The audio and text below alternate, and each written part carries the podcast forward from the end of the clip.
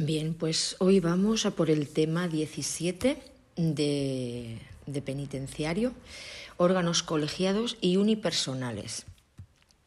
En este tema vamos a ver el modelo organizativo penitenciario, su estructura y régimen jurídico, los órganos colegiados, cómo se componen y cuáles son sus funciones, y los órganos unipersonales, el director, subdirectores, administrador, y jefes de servicios, así como sus atribuciones y horarios. Y después tenemos un test, que eso ya lo dejamos para hacerlo individualmente. Bien, en este tema 17 de penitenciario, el modelo organizativo penitenciario, eh, tenemos su regulación, o sea, su legislación que sería en el reglamento penitenciario 190-96 de los artículos 265 al 286 y eh, de los artículos 277 al 324 y del 328 al 332 del Real Decreto 1201 1981 actualmente con rango de resolución del centro directivo en lo que no se oponga al reglamento penitenciario de 1996. Es decir, tenemos por un lado el reglamento penitenciario 190-96, los artículos 265 al 286 y por otro lado el Real Decreto 1201-1981 eh, actualmente con rango de resolución del centro directivo en lo que no se oponga al reglamento penitenciario. De este Real Decreto 1201-1981, con rango de resolución del centro directivo, eh, los artículos que, que, regulan el modelo organizativo penitenciario son del 277 al 324. También tenemos eh, la Ley 40-15 de 1 de octubre de régimen jurídico del sector público. Ley 40-15 de 1 de octubre de régimen jurídico del sector público. Los artículos número 56.5 y del artículo 15 al 22. Vamos a recordar los artículos del reglamento penitenciario eh, que recogen eh, la legislación de esta organización. 265. Organización del centro penitenciario. 266. Eficacia. 267. Órgano colegiado. 268. Sesiones. 269. Sustituciones. 270. Centro de dirección o comisión de dirección. 271 funciones, 272 junta de tratamiento, 200 eh, claro, el comité de dirección y, y, sus funciones, o sea, el 270 comité de dirección, 271 las funciones, 272 junta de tratamiento, 273 sus funciones, 274 equipo técnico, 275 funciones, 276 comisión disciplinaria, 277 funciones. 278 Junta Económico-Administrativa, 279 Funciones, 280 Director, 281 Subdirectores, 282 Administrador, 283 Jefe de Servicios, 284 Suplencia, 285 Incidencias y 286 Horarios. Estos son los artículos del 265 al 286 del reglamento penitenciario. Comenzamos con el primer punto de este tema, que se refiere al modelo organizativo penitenciario, su estructura y régimen jurídico. El título 11 del reglamento penitenciario lleva por título La organización de los centros penitenciarios estructurándose en tres capítulos y conteniendo, como hemos dicho anteriormente, los artículos del 265 al 286. Capítulo primero. Modelo organizativo de un centro penitenciario. Capítulo primero. Modelo organizativo de un centro penitenciario. O sea, estamos en el título 11. Título 11. Organización de los centros penitenciarios. Capítulo primero. Modelo organizativo. Artículos del 265 al 269. Capítulo segundo, órganos colegiados, del artículo 270 al 279. Aquí tenemos cuatro secciones. Sección primera, Consejo de Dirección. Sección segunda, Juntas de Tratamiento y Equipos Técnicos. Sección tercera, Comisión Disciplinaria. Y sección cuarta, Junta Económico-Administrativa. Y por último tenemos el capítulo tercero de este título 11. Capítulo tercero, órganos unipersonales. Artículos del 280 al 286. Esto hay que tenerlo muy claro y saberlo de memoria, que el modelo organizativo penitenciario se recoge en el título 11 del reglamento penitenciario, título 11 del reglamento penitenciario, modelo organizativo penitenciario, eh, que lleva por título la organización, título 11, organización de los centros penitenciarios, artículos del 265 al 286. Y en este título 11, organización de los centros penitenciarios, tenemos tres capítulos. Capítulo primero, modelo organizativo de un centro penitenciario. Modelo organizativo de un centro penitenciario. Artículo 265 al 269 265 al 269. Capítulo segundo, órganos colegiados. Capítulo segundo, órganos colegiados. Capítulo del 270 al 279. Del 270 al 279, capítulo segundo, órganos colegiados. Y aquí tenemos cuatro secciones. Sección primera, Consejo de Dirección. Sección segunda, Juntas de Tratamiento y Equipos Técnicos. Sección tercera, comisión disciplinaria y sección cuarta, Junta Económico-Administrativa. Sección primera, Consejo de Dirección. Sección segunda, Juntas de Tratamiento y Equipos Técnicos. Sección tercera, Comisión Disciplinaria. Sección cuarta, Junta Económico-Administrativa. Primera, Consejo de Dirección. Segunda, juntas de tratamiento y equipos técnicos, tercera, comisión disciplinaria, cuarta, junta económico-administrativa.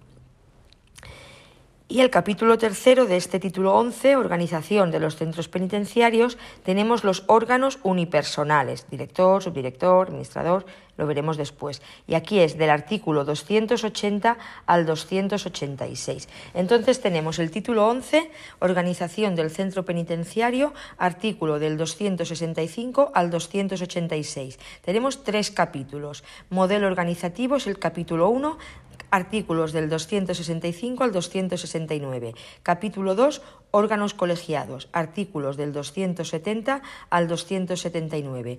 Primera em, sección, Consejo de Dirección. Segunda, Juntas de Tratamiento y Equipo Técnico. Tercera, Comisión Disciplinaria.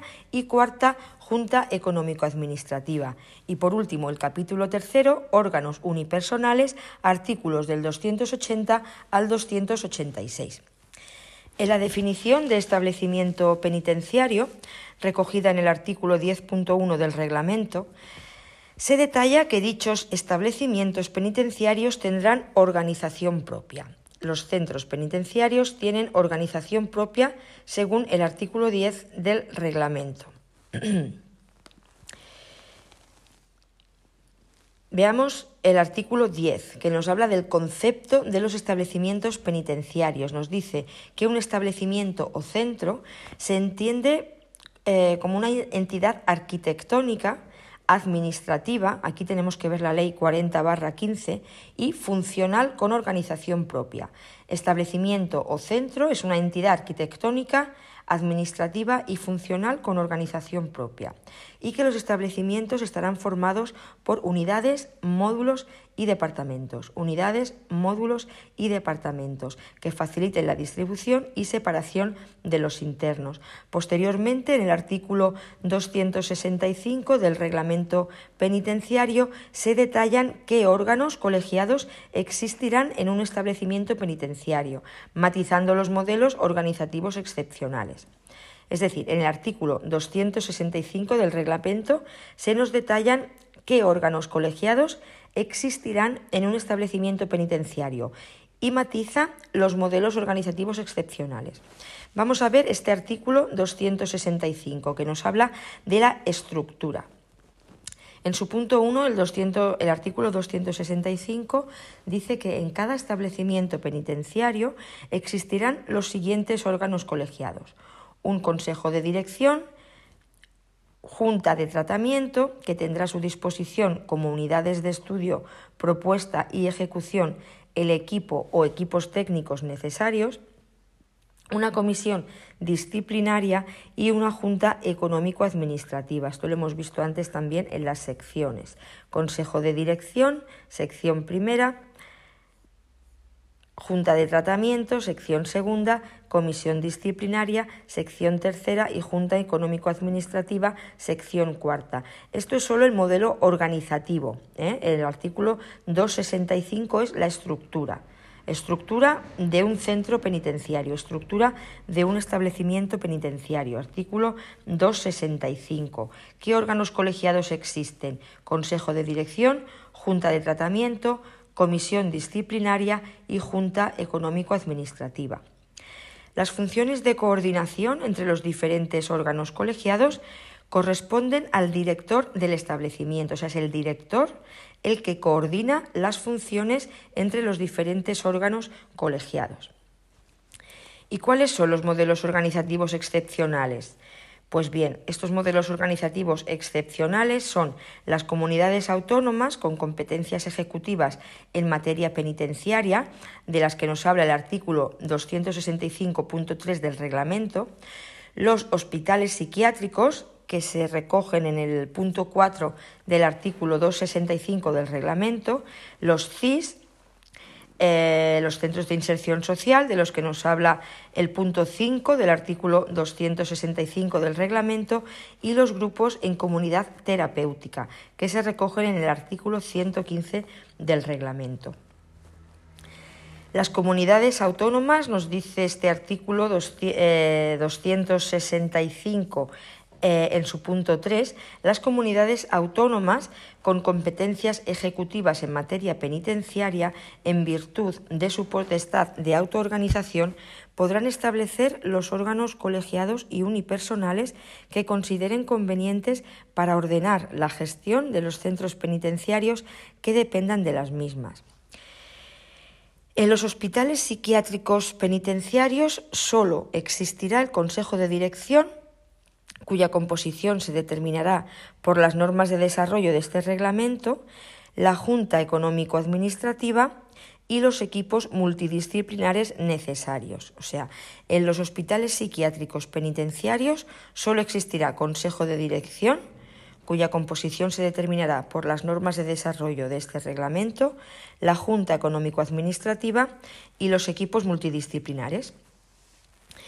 Cuando en algún centro penitenciario las necesidades o la cobertura de puestos de trabajo existente en el mismo no permitan alcanzar la composición de los diferentes órganos colegiados que se determina en el siguiente capítulo, se adaptará la composición de aquellos a las mismas o a los puestos de trabajo que existan en el establecimiento conforme se determine en las normas de desarrollo de este reglamento. O sea, cuando en algún centro penitenciario las necesidades o cobertura de puestos de trabajo que haya en el mismo no permitan alcanzar la composición de todos estos órganos colegiados, pues se adaptará esa composición a, mm, a los puestos de trabajo que existan, conforme se determine en las normas del reglamento. Los centros de inserción social, los CIS, podrán integrarse orgánica y funcionalmente en un centro penitenciario. ¿eh? Los CIS, Centros de, de Inserción Social, se pueden integrar tanto orgánica como funcionalmente en un centro penitenciario o, por otro lado, tener la consideración de centro penitenciario autónomo. La Administración penitenciaria determinará en la orden de creación de cada centro de inserción social su integración en un centro penitenciario o su consideración como centro penitenciario autónomo, así como los órganos correspondientes. Esto lo determinará la Administración penitenciaria en la orden de creación de cada centro. Si el CIS eh, pertenece al centro penitenciario o es mm, un centro autónomo, así como los órganos correspondientes. A ver, el artículo 115 nos habla de los grupos en comunidad terapéutica. Hacemos aquí un inciso para hablar de esto. Para grupos determinados de internos, cuyo tratamiento los requiera, se podrán organizar en los centros correspondientes programas basados en el principio de comunidad terapéutica, siempre que el centro directivo autorice la constitución de uno de estos grupos. O sea, es el centro directivo el que debe autorizar la constitución de los centros de los grupos en comunidad terapéutica. El centro directivo ha de autorizar la constitución de los grupos en comunidad terapéutica y la Junta de Tratamiento, que esté al frente del mismo, asumirá las funciones que tienen atribuidas el Consejo de Dirección y la Comisión Disciplinaria del Centro Penitenciario, con exclusión de las que se refieran a los aspectos económicos administrativos. Seguimos con el artículo 266 referente a la eficacia de los acuerdos. Nos dice su punto 1 que la eficacia de los acuerdos de los órganos colegiados del establecimiento, con la excepción de los adoptados por la comisión disciplinaria, quedará demorada hasta que se produzca la aprobación por el director del centro. O sea que el director del centro es el que debe de aprobar los acuerdos de los órganos colegiados, o sea, la eficacia de los mismos quedará demorada por aquellos que sean adoptados por la comisión disciplinaria. Es decir, los acuerdos que adopte la comisión disciplinaria se deben aprobar por el director, solo los acuerdos adoptados por la comisión disciplinaria, y su eficacia quedará demorada hasta que el director los apruebe. El director debe aprobar los acuerdos que la comisión disciplinaria adopte para que tengan eficacia.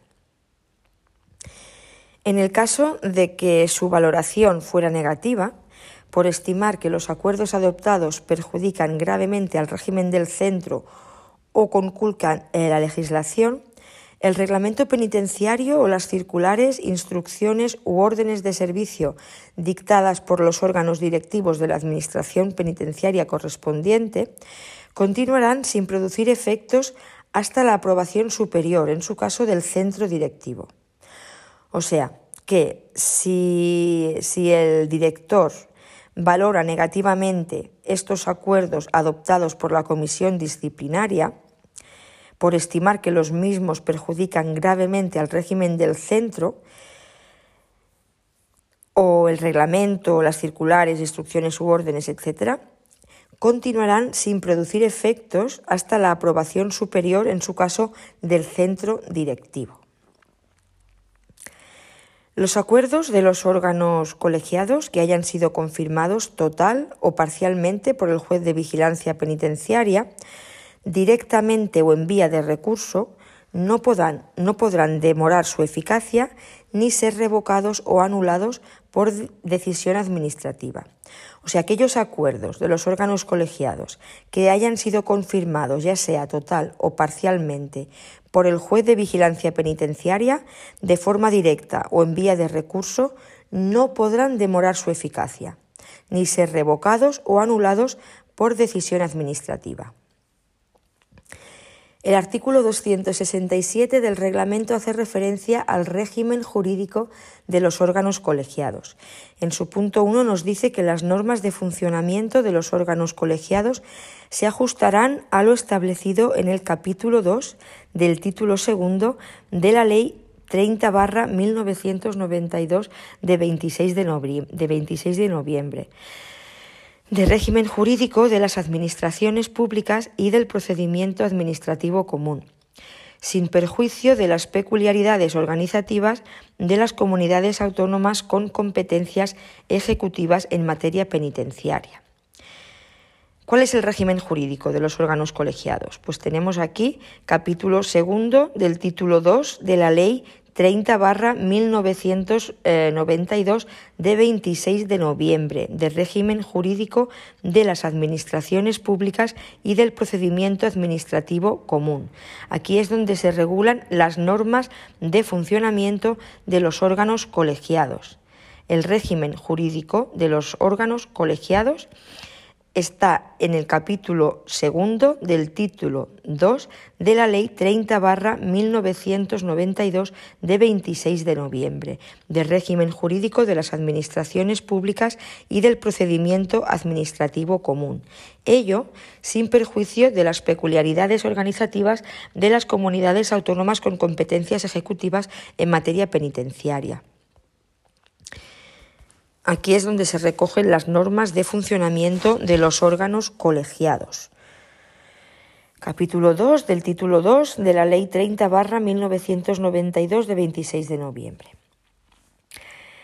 El punto 2 del artículo 267 nos dice que los órganos colegiados de los centros penitenciarios se integrarán en la estructura jerárquica de la Administración penitenciaria correspondiente, pudiendo ser objeto de recurso ordinario ante el centro directivo los acuerdos definitivos adoptados por los mismos.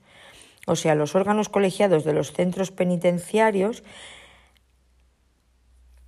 se integrarán en la estructura jerárquica de la Administración penitenciaria correspondiente, pudiendo ser objeto de recurso ordinario ante el centro directivo los acuerdos definitivos adoptados por los mismos, excluidos aquellos que hayan adquirido su eficacia por la aprobación superior del centro directivo. O sea, si el centro directivo ha aprobado la eficacia de estos acuerdos de los órganos colegiales, Em, no, no, hace falta que... Mm, no me entero. A ver, los órganos colegiados de los centros penitenciarios se integrarán en la estructura jerárquica de la Administración penitenciaria correspondiente. O sea, los órganos colegiados se integran en la estructura de la Administración penitenciaria pudiendo ser objeto de recurso ordinario ante el centro directivo los acuerdos definitivos adoptados por los mismos. O sea, los acuerdos definitivos adoptados por los órganos colegiados pueden ser objeto de recurso ordinario ante el centro directivo, excluyendo aquellos que se hayan aprobado por el centro directivo. Salvo cuando conforme a lo establecido en la Ley Orgánica General Penitenciaria se trate de propuestas cuya resolución o aprobación corresponde al juez de vigilancia o versen sobre sanciones disciplinarias de los internos, cuya impugnación se efectuará directamente ante el juez de vigilancia. O sea, los acuerdos de los órganos colegiados que versen sobre sanciones disciplinarias eh, de los internos se impugnarán directamente ante el juez de vigilancia penitenciaria. Los miembros de los órganos colegiados de los establecimientos penitenciarios no podrán abstenerse en las votaciones, aunque podrán formular votos particulares que se incorporarán al acuerdo adoptado.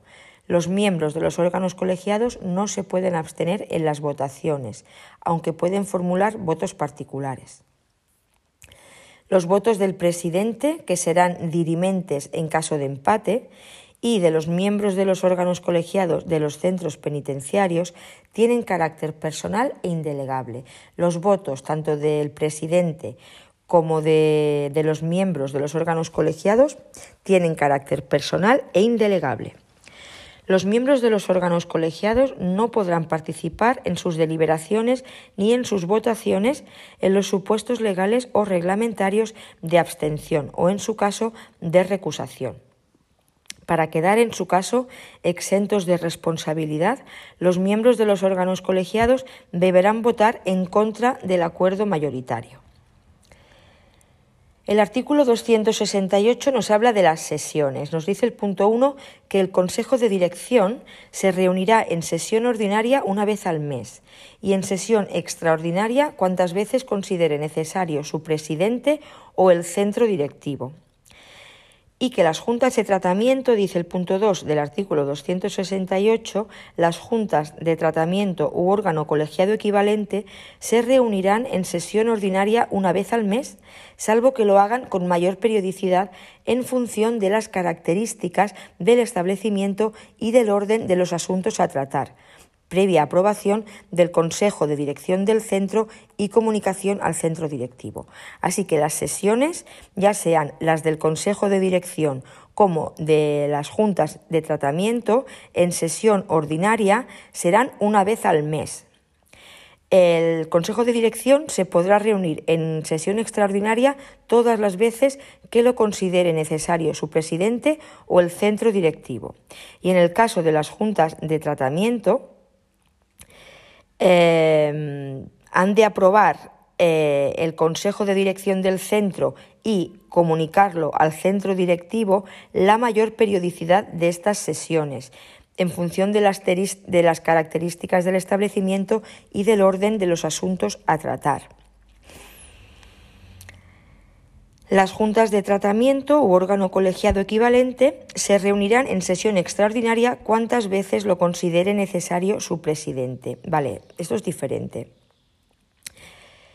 Las sesiones extraordinarias, tanto el Consejo de Dirección como las juntas de tratamiento, tantas veces como considere necesario su presidente y, en el caso del Consejo de Dirección, o el centro directivo. El centro directivo también puede considerar que sea necesario más sesiones extraordinarias.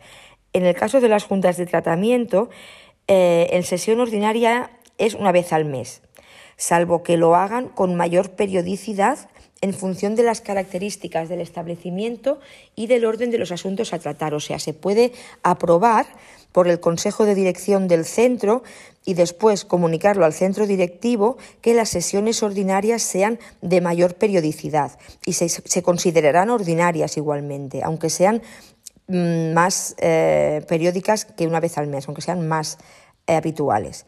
Las extraordinarias cuantas veces lo considere el presidente tanto las del Consejo de Dirección como las juntas de tratamiento, pero las ordinarias, en el caso del Consejo de Dirección, serán solo una vez al mes. Y en el caso de las juntas de tratamiento, se puede aprobar por el Consejo de Dirección del centro que sea con mayor periodicidad, siempre comunicándoselo al centro directivo. La comisión disciplinaria se reunirá en sesión ordinaria cuatro veces al mes. Comisión disciplinaria cuatro veces al mes y en sesión extraordinaria lo mismo, las veces que considere oportuno o necesario su presidente. La Junta Económico-Administrativa se reunirá en sesión ordinaria una vez al trimestre y en sesión extraordinaria cuantas veces lo considere necesario su presidente. La asistencia a las sesiones de todos los órganos colegiados del centro penitenciario tendrá carácter obligatorio, o sea, la asistencia es obligatoria para todos los órganos colegiados a las sesiones. Y cuando no se alcance el quórum exigido, el presidente efectuará una nueva convocatoria en el plazo de 48 horas. Vamos a repasar las sesiones que nos habla el artículo 268. El Consejo de Dirección Sesión ordinaria una vez al mes.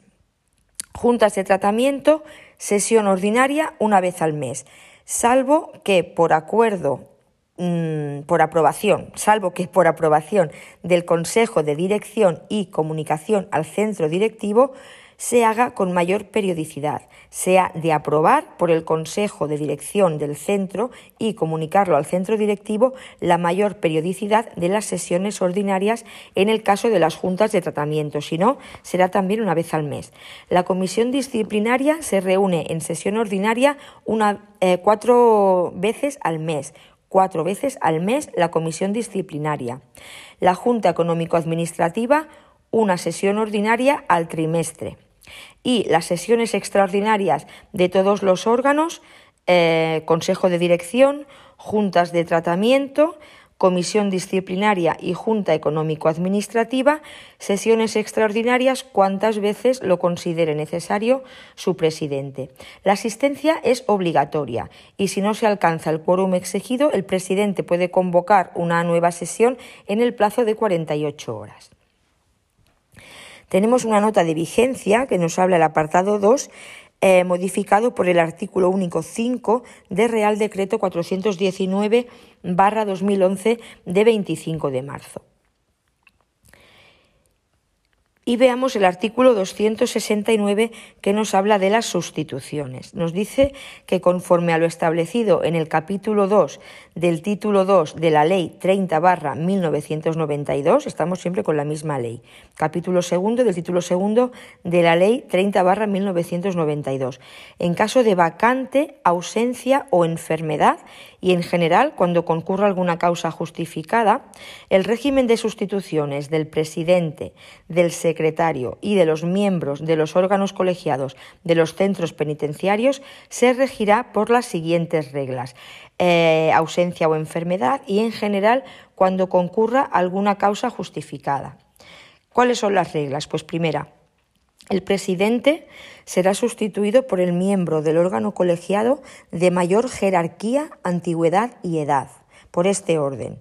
El presidente será sustituido por el miembro del órgano colegiado de mayor jerarquía, antigüedad y edad, por este orden de entre sus componentes, sin perjuicio de lo establecido en el apartado siguiente y de lo dispuesto para la Junta Económico-Administrativa en el artículo 278.3. La segunda regla nos dice que la sustitución del secretario se realizará por designación del presidente entre los funcionarios destinados en el establecimiento, o sea que será el presidente el que designe la sustitución del secretario entre los funcionarios del establecimiento. Eh, ¿Qué nos dice este punto 2? Pues que cuando concurran en alguno de los órganos colegiados establecidos en este capítulo los titulares de los órganos directivos de la Administración penitenciaria o un funcionario designado al efecto por la Secretaría de Estado de Asuntos Penitenciarios asumirán la presidencia del mismo. Es decir, cuando en alguno de los órganos colegiados concurran cuando concurran en alguno de los órganos colegiados los titulares de los órganos directivos de la Administración penitenciaria o un funcionario designado al efecto por la Secretaría de Estado de Asuntos Penitenciarios asumirán la presidencia del mismo. Cuando en alguno de los órganos colegiados concurran directivos de la Administración penitenciaria o un funcionario designado al efecto por la Secretaría de Estado de Asuntos Penitenciarios asumirán la presidencia del mismo. Dado que los establecimientos penitenciarios son considerados, según el artículo 10 del reglamento, unidades administrativas, debemos tener en cuenta los artículos número 56, 5 y, en consecuencia, del artículo 15 al 22 de la Ley 40 barra 15 de 1 de octubre de régimen jurídico del sector público. Vamos a ver este artículo 56 que nos habla de los elementos organizativos básicos. Artículo 56 de la Ley 40 barra 15 de 1 de octubre. Elementos organizativos básicos. Las unidades administrativas son los elementos organizativos básicos de las estructuras jerárquicas. Las unidades comprenden puestos de trabajo o dotaciones de plantilla vinculados funcionalmente por razón de sus cometidos y orgánicamente por una jefatura común. Pueden existir unidades administrativas complejas que agrupen dos o más unidades menores. Los jefes de las unidades administrativas son responsables del correcto funcionamiento de la unidad y de la adecuada ejecución de, las tareas asignadas a la misma. Las unidades administrativas se establecen mediante las relaciones de puestos de trabajo que se aprobarán de acuerdo con su regulación específica y se integran en un determinado órgano. Y el artículo 5 de esta misma ley, que nos habla de los órganos administrativos dice que tendrán la consideración de órganos administrativos las unidades administrativas a las que se les atribuyan funciones que tengan efectos jurídicos frente a terceros o cuya actuación tenga carácter preceptivo y que corresponde a cada administración pública delimitar en su respectivo ámbito competencial las unidades administrativas que configuran los órganos administrativos propios de las especialidades derivadas de su organización.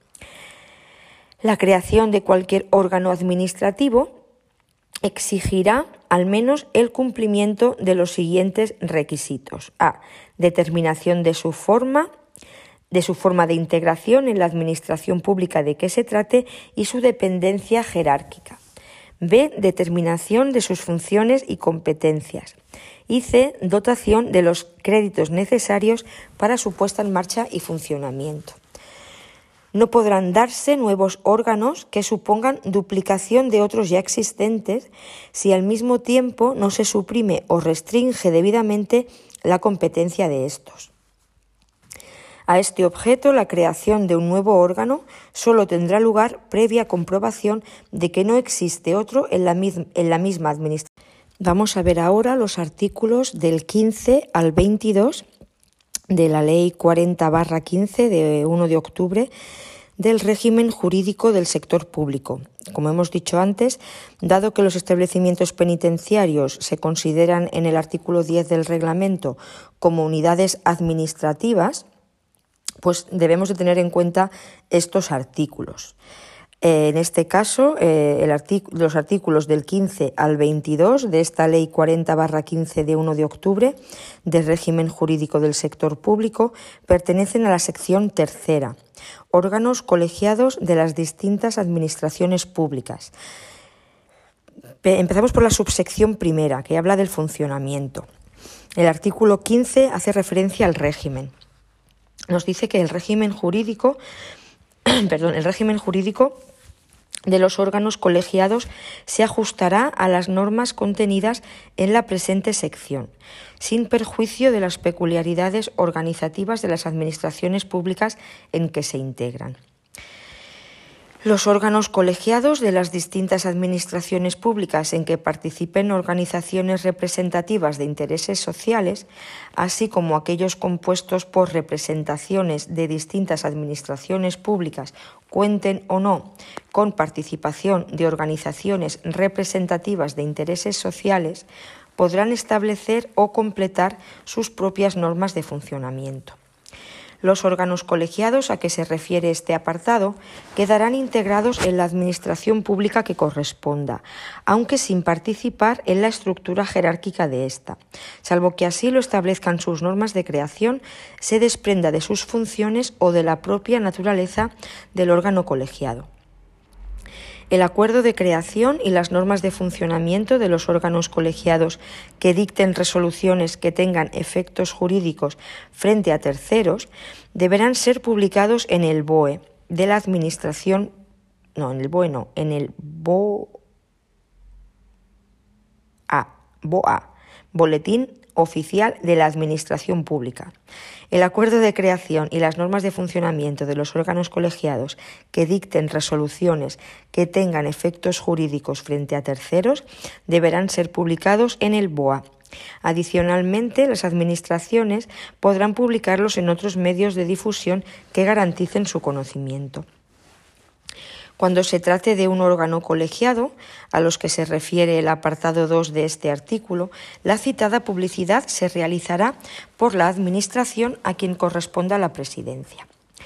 El artículo 16 nos habla del secretario.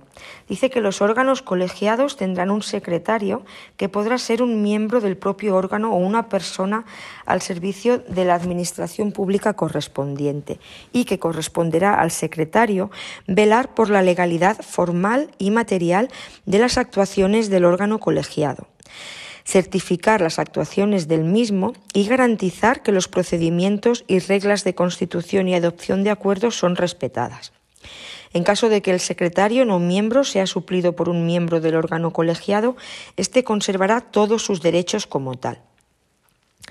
El artículo 17 hace referencia a las convocatorias y sesiones y nos dice que todos los órganos colegiados se podrán constituir, convocar, celebrar sus sesiones, adoptar acuerdos y remitir actas tanto de forma presencial como a distancia, salvo que su reglamento interno recoja expresa y excepcionalmente lo contrario. En las sesiones que celebren los órganos colegiados a distancia, sus miembros podrán encontrarse en distintos lugares siempre y cuando se asegure por medios electrónicos, considerándose también eh, como tales los telefónicos y audiovisuales. La identidad de los mismos o personas que los suplan, el contenido de sus manifestaciones, el momento en que éstas se producen, así como la interactividad e intercomunicación entre ellos en tiempo real y la disponibilidad de los medios durante la sesión. Entre otros, se considerarán incluidos entre los medios electrónicos válidos el correo electrónico, las audioconferencias y las videoconferencias. Para la válida constitución del órgano a efectos de la celebración de sesiones, deliberaciones y toma de acuerdos, se requerirá la asistencia presencial o a distancia del presidente y secretario, o en su caso, de quienes les suplan, y de la mitad al menos de sus miembros. Cuando se trate de los órganos colegiados a que se refiere el artículo 15.2, el presidente podrá considerar válidamente constituido el órgano, a efectos de celebración de sesión, si asisten los representantes de las administraciones públicas y de las organizaciones representativas de intereses sociales miembros del órgano a los que se haya atribuido la condición de portavoces. Cuando estuvieran reunidos de manera presencial o a distancia el secretario y todos los miembros del órgano colegiado o, en su caso, las personas que les suplan, estos podrán constituirse válidamente como órgano colegiado para la celebración de sesiones, deliberaciones y adopción de acuerdos sin necesidad de convocatoria previa cuando así lo decidan todos sus miembros. Los órganos colegiados podrán establecer el régimen propio de convocatorias, si éste no está previsto por sus normas de funcionamiento. Tal régimen podrá prever una segunda convocatoria y especificar para ésta el número de miembros necesarios para constituir válidamente el órgano. Salvo que no resulte posible, las convocatorias serán remitidas a los miembros del órgano colegiado a través de medios electrónicos, haciendo constar en la misma el orden del día junto con la documentación necesaria para su deliberación cuando sea posible, las condiciones en las que se va a celebrar la sesión, el sistema de conexión y, en su caso, los lugares en que estén disponibles los medios técnicos necesarios para asistir y participar en la reunión. No podrá ser objeto de deliberación o acuerdo ningún asunto que no figure incluido en el orden del día, salvo que asistirán todos los miembros del órgano colegiado ya sea declarada la urgencia del asunto por el voto favorable de la mayoría. Los acuerdos serán adoptados por mayoría de votos. Cuando se asista a distancia, los acuerdos se entenderán adoptados en el lugar donde tenga la sede el órgano colegiado y, en su defecto, donde esté eh, ubicada la presidencia. Cuando los miembros del órgano voten en contra o se abstengan, quedarán exentos de la responsabilidad que en su caso pueda derivarse de los acuerdos. Quienes acrediten la titularidad de un interés legítimo podrán dirigirse al secretario de un órgano colegiado para que les sea expedida certificación de sus acuerdos. La certificación será expedida por medios electrónicos, salvo que el interesado manifieste expresamente lo contrario y no tenga obligación de relacionarse con las administraciones por esta vía. En el artículo 18 nos habla de las actas. Nos dice que de cada sesión que celebre el órgano colegiado se levantará acta por el secretario que especificará necesariamente los asistentes, el orden del día de la reunión, las circunstancias del lugar y tiempo en que se ha celebrado, los puntos principales de las deliberaciones, así como el contenido de los acuerdos adoptados. Podrán grabarse las sesiones que celebre el órgano colegiado. El fichero resultante de la grabación junto con la certificación expedida por el secretario de la autenticidad e integridad del mismo, y cuantos documentos en soporte electrónico se utilizasen como documentos de la sesión podrán acompañar el acta de las sesiones, sin necesidad de hacer constar en ella los puntos principales de las deliberaciones. El acta de cada sesión podrá aprobarse en la misma reunión o en la inmediata siguiente. El secretario elaborará el acta con el visto bueno del presidente y lo remitirá a través de medios electrónicos a los miembros del órgano colegiado, quienes podrán manifestar por los mismos medios su conformidad o reparos al texto a efectos de su aprobación, considerándose, en caso afirmativo, aprobada en la misma reunión. Cuando se hubiese optado por la grabación de las sesiones celebradas o por la utilización de documentos en soporte electrónico, deberán conservarse de forma que se garantice la integridad y autenticidad de los ficheros electrónicos correspondientes y el acceso a los mismos por parte de los miembros del órgano colegiado. Dentro de esta tercera sección tenemos la subsección segunda de los órganos colegiados en la Administración General del Estado. Aquí pertenece ya el artículo 19 que nos dice que el régimen, nos habla, nos habla del régimen de los órganos colegiados de la Administración General del Estado y de las entidades de derecho público vinculadas o dependientes de ella. En su punto primero, el artículo 19 nos dice que los órganos colegiados de la Administración General del Estado y de las entidades de derecho público vinculadas o dependientes de ellas se regirán por las normas establecidas en este artículo y por las previsiones que sobre ellos se establecen en la Ley de Procedimiento Administrativo Común de las Administraciones Públicas. En el segundo punto nos dice que se corresponderá a su presidente ostentar la representación del órgano, acordar la convocatoria de las sesiones ordinarias y extraordinarias y la fijación del orden del día, teniendo en cuenta en su caso las peticiones de los demás miembros, siempre que hayan sido formuladas con la suficiente antelación.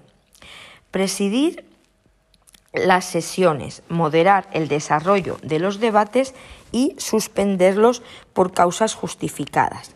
Dirimir con su voto los empates a efecto de adoptar acuerdos, excepto si se trata de los órganos colegiados a que se refiere el artículo 15.2, en los que el voto será dirimente si así lo establecen sus propias normas.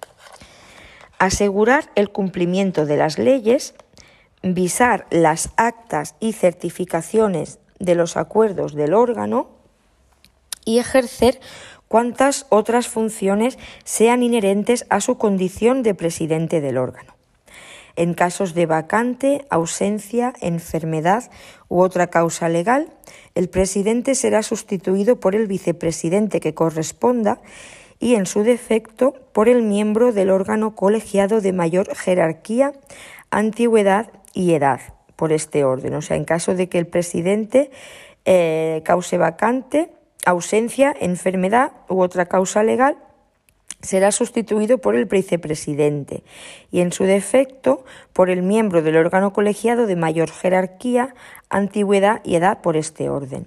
Esta norma no será de aplicación a los órganos colegiados previstos en el artículo 15.2, en los que el régimen de sustitución del presidente debe estar específicamente regulado en cada caso o establecido expresamente por acuerdo del Pleno del órgano colegiado. Asimismo, nos dice el punto 3 de este artículo 19 que los miembros del órgano colegiado deberán recibir con una antelación mínima de dos días la convocatoria conteniendo el orden del día de las reuniones. La información sobre los temas que figuren en el orden del día estará a disposición de los miembros en igual plazo. Participar en los debates de las sesiones. Ejercer su derecho al voto y formular su voto particular así como expresar el sentido de su voto y los motivos que lo justifican.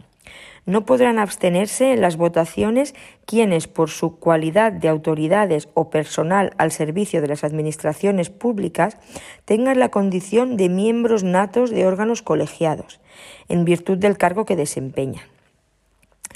Formular ruegos y preguntas es otro de los deberes de los miembros del órgano colegiado, obtener la información precisa para cumplir las funciones asignadas y cuantas otras funciones sean inherentes a su condición. Los miembros de un órgano colegiado no podrán atribuirse las funciones de representación reconocidas a éste, salvo que expresamente se les hayan otorgado por una norma o por acuerdo válidamente adoptado, para, para cada caso concreto por el propio órgano. En casos de ausencia o de enfermedad, y en general cuando concurra alguna causa justificada, los miembros titulares del órgano colegiado serán sustituidos por sus suplentes si los hubiera.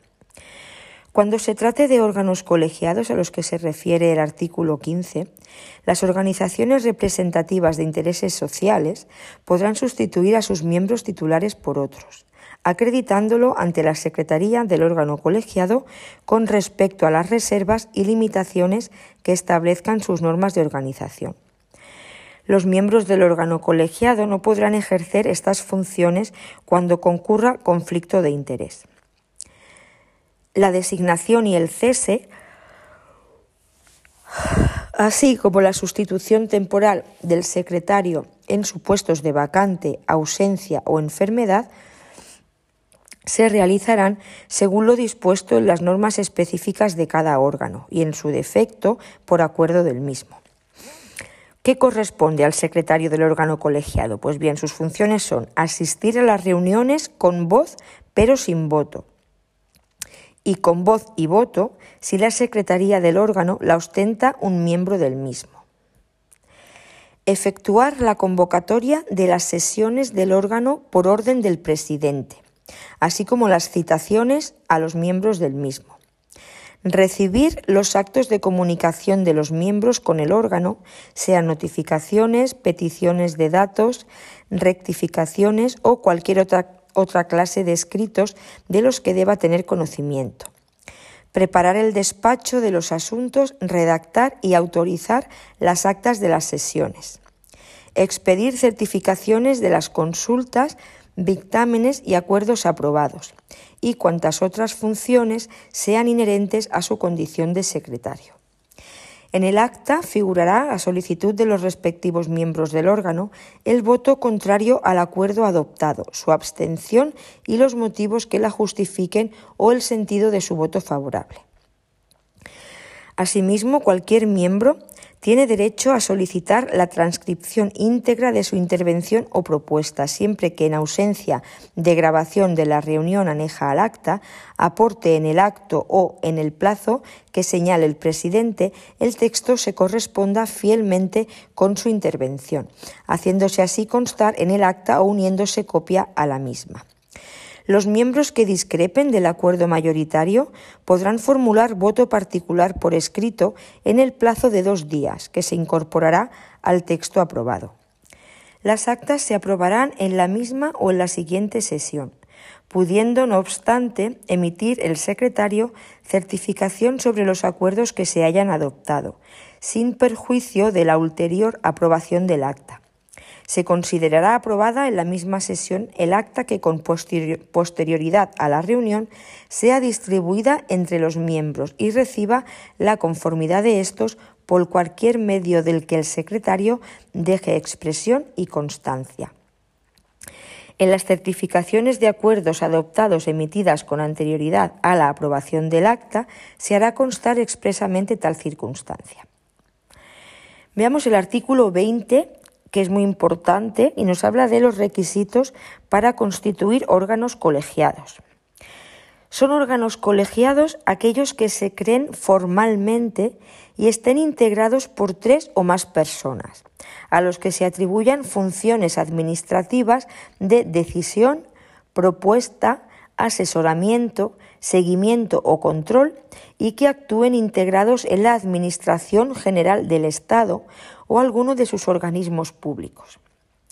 La constitución de un órgano colegiado en la Administración General del Estado y en sus organismos públicos tiene como presupuesto indispensable la determinación en su norma de creación o en el convenio con otras administraciones públicas por el que el dicho órgano se cree los siguientes extremos. Sus fines objetivos, su integración administrativa o dependencia jerárquica, la composición y los criterios para la designación de su presidente y de los restantes miembros, las funciones de decisión, propuesta, informe, seguimiento o control, así como cualquier otra que se le atribuya, y la dotación de los créditos necesarios en su caso para su funcionamiento. El régimen jurídico, nos dice el punto 3, para terminar con el artículo 20, el régimen jurídico de los órganos colegiados a que se refiere el apartado 1 de este artículo se ajustará a las normas contenidas en el artículo 19, sin perjuicio de las peculiaridades organizativas contenidas en la presente ley o en su norma convenio de creación.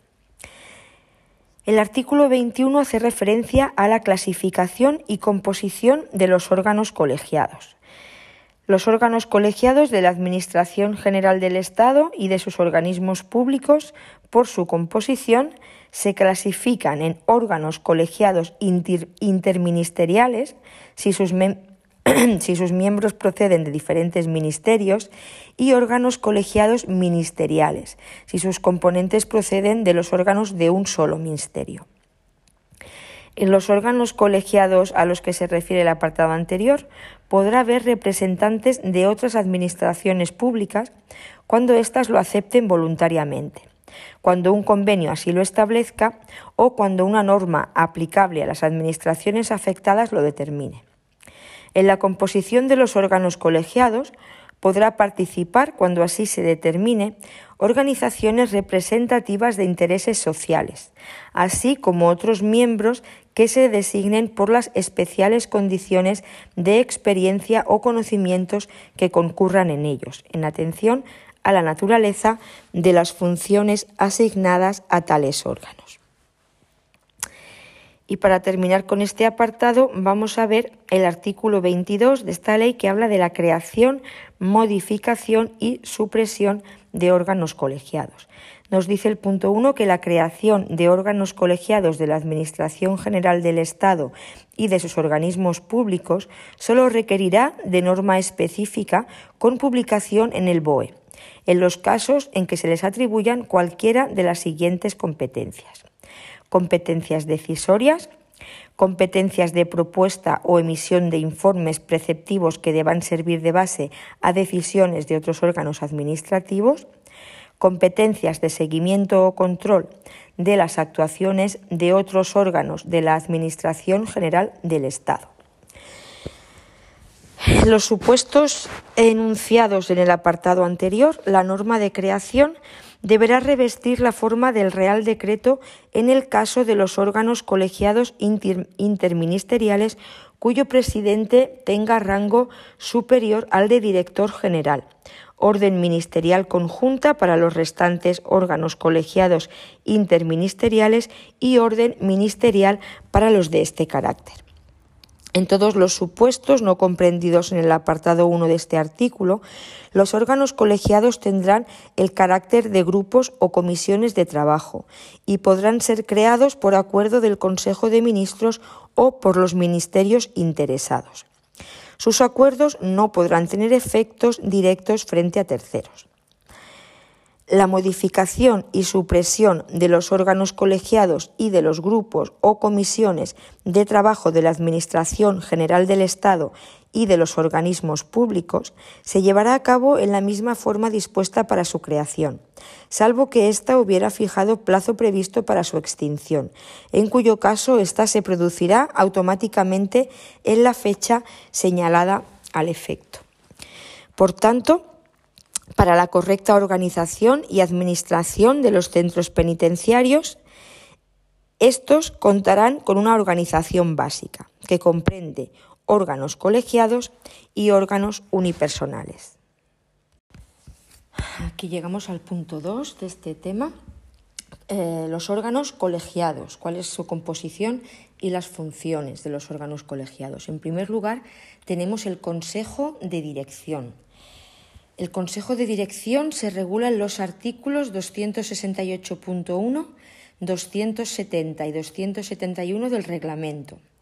Su presidente es el director del Consejo de Dirección y su secretario un funcionario que designe el director, con voz pero sin voto. Artículos 268.1, 270 y 271 del reglamento penitenciario Su presidente es el director del centro penitenciario y el secretario un funcionario que designe el director, con voz pero sin voto. ¿Cuál es la composición del Consejo de Dirección? O lo que es lo mismo, ¿quiénes son los vocales del Consejo de Dirección? Pues hay un subdirector de régimen, un subdirector de seguridad, un subdirector de tratamiento, un subdirector médico o jefe de los servicios médicos, un subdirector de personal, si lo hubiere, el administrador y los subdirectores de CIS. En cuanto a las funciones del Consejo de Dirección, las tenemos recogidas en el artículo 271 del reglamento. Las sesiones ordinarias son una vez al mes y las extraordinarias cuantas veces lo considere necesario su presidente o el centro directivo. Veamos la sección primera del Consejo de Dirección. Nos referimos al artículo 270, composición.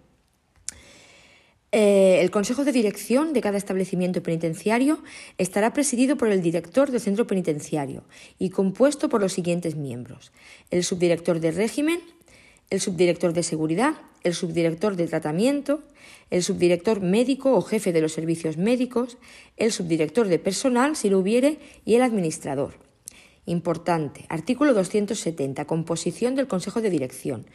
El Consejo de Dirección de cada establecimiento penitenciario estará presidido por el director del centro penitenciario.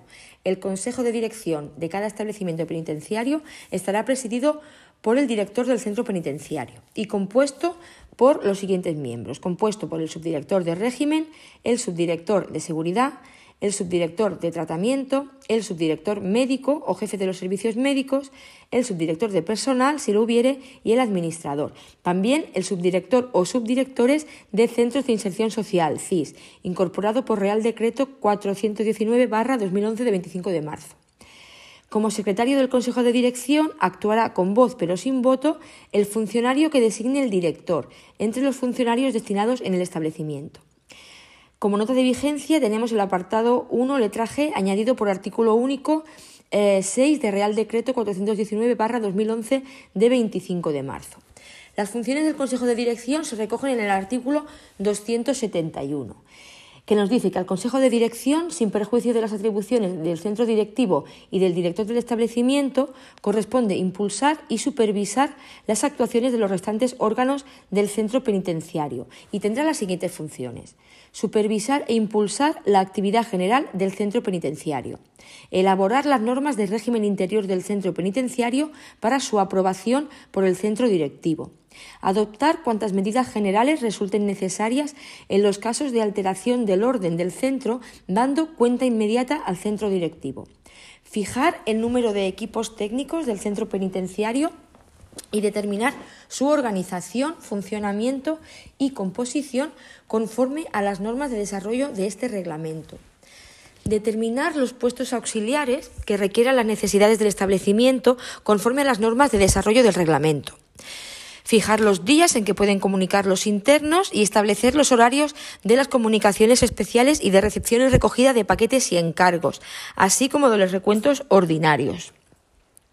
También determinar las áreas regimentales de participación de los internos en las actividades del centro y ejercer competencias que le atribuye este reglamento en el proceso de elección de representantes de los internos, así como suspender o dejar sin efecto la participación en los supuestos de alteraciones regimentales previstos en el reglamento. Ejercer las demás competencias que le atribuye este reglamento y sus normas de desarrollo en general, todas aquellas que afecten al régimen del establecimiento que no estén atribuidas a otros órganos.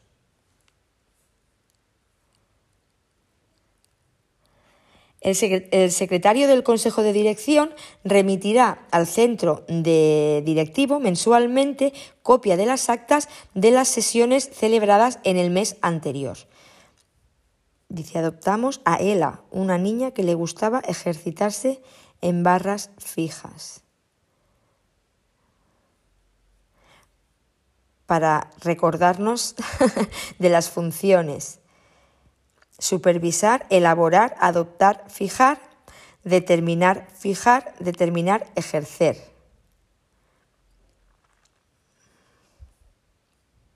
Funciones del Consejo de Dirección. Funciones del Consejo de Dirección. Supervisar e impulsar la actividad general del centro penitenciario, elaborar las normas de régimen interior,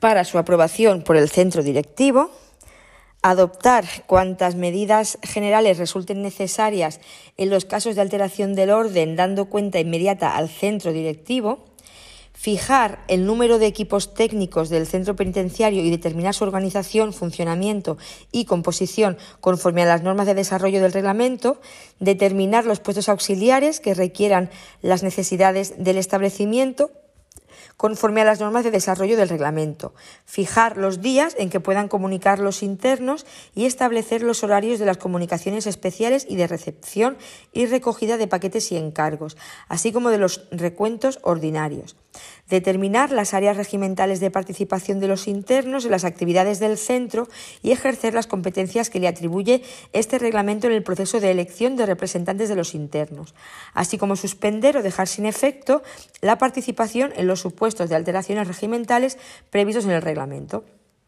Además de ejercer las demás competencias que le atribuye este reglamento y sus normas de desarrollo y, en general, todas aquellas que afecten al régimen del establecimiento que no estén atribuidas a estos órganos. El secretario del Consejo de Dirección remitirá al centro directivo mensualmente copia de las actas de las sesiones celebradas en el mes anterior. Seguimos con los órganos colegiados, hemos visto el Consejo de Dirección, vamos a ver la Junta de Tratamiento. La Junta de Tratamiento la tenemos regulada por los artículos 268.2, 272 y 273 del reglamento. Su presidente es el director del centro penitenciario. El presidente de la Junta de Tratamiento es el director del centro penitenciario, igual que el presidente del Consejo de Dirección. Su secretario será un funcionario que designe el subdirector de tratamiento, con voz pero sin voto. En el caso del Consejo de Dirección, el secretario lo designa el director. En el caso de, de la Junta de Tratamiento, el secretario lo designa el subdirector de tratamiento. Composición de la Junta de Tratamiento. ¿Quiénes, ¿Quiénes, son sus vocales? Pues hay un subdirector de tratamiento, subdirector médico o jefe de los servicios médicos, subdirector de CIS, que son dependientes, los técnicos de instituciones penitenciarias que hayan intervenido en su caso en las propuestas sobre las que se delibere, un trabajador social que haya intervenido sobre las propuestas sobre las que se delibere, un educador o coordinador del centro de inserción social que haya intervenido en las propuestas, o sea, un educador o coordinador del CIS que haya intervenido en las propuestas y un jefe de servicios, preferentemente el que haya intervenido en las propuestas. Aquí, importante, los técnicos de instituciones penitenciarias, el trabajador social y el educador o coordinador del centro o el educador o coordinador del CIS tienen que haber intervenido sobre las propuestas. Tienen que haber intervenido en las propuestas. En el caso del jefe de servicios será preferente que haya intervenido en las propuestas, pero no obligatorio. O sea, dentro de los vocales de la Junta de Tratamiento hay subdirector de tratamiento, subdirector médico o jefe de los servicios médicos, subdirector de CIS, ¿eh? tres, tres subdirectores, subdirector de tratamiento, subdirector médico o jefe de servicios médicos y subdirector de CIS. En el caso del Consejo de Dirección era subdirector de régimen, subdirector de seguridad, subdirector de tratamiento, subdirector médico o jefe de los servicios médicos, subdirector de personal, administrador y subdirectores de CIS. La composición de la Junta de Tratamiento tenemos subdirector de tratamiento, subdirector médico o jefe de los servicios médicos, subdirector de CIS técnicos de instituciones penitenciarias, un trabajador social, un educador o coordinador del centro de inserción social y un jefe de servicios. En el caso de los técnicos de instituciones penitenciarias, el trabajador social y el educador tienen que haber intervenido en las propuestas sobre las que se delibere. En el caso del jefe de servicios será preferente que haya intervenido en las propuestas, pero no obligatorio. Para las funciones de la Junta de Tratamiento veremos el artículo 273 del reglamento. Las sesiones de la Junta de Tratamiento son ordinarias, se celebran una vez al mes, salvo que haya mm, necesidad de una frecuencia mayor. En ese caso, se requerirá aprobación del Consejo de Dirección y comunicación al centro directivo. Esto se ha modificado por Real Decreto 419-2011 de 25 de marzo. Las sesiones, de eh, las sesiones extraordinarias de la Junta de Tratamiento serán cuantas veces se las considere necesaria su presidente. Veamos la sección segunda, Junta de Tratamiento y equipos técnicos. No confundir Junta de Tratamiento y equipos técnicos. Artículo 272, composición. La Junta de Tratamiento u órgano colegiado equivalente estará presidida por el director del centro penitenciario y compuesta por los siguientes miembros. Lo acabamos de ver. ¿De, cómo, de qué se compone la Junta de Tratamiento? Pues eh, estará presidida por el director del centro penitenciario y compuesta por el subdirector de tratamiento o subdirector jefe de equipo de tratamiento en los CIS Centros de Inserción Social Independientes, los CIS independientes. El subdirector médico o jefe de los servicios médicos. El subdirector del Centro de Inserción Social en los CIS dependientes. O sea, eh, vamos a notar esto, ¿eh? Compondrá la Junta de Tratamiento el subdirector de tratamiento o subdirector jefe de equipo de tratamiento en los CIS independientes y el subdirector del CIS en los centros CIS dependientes. ¿Vale?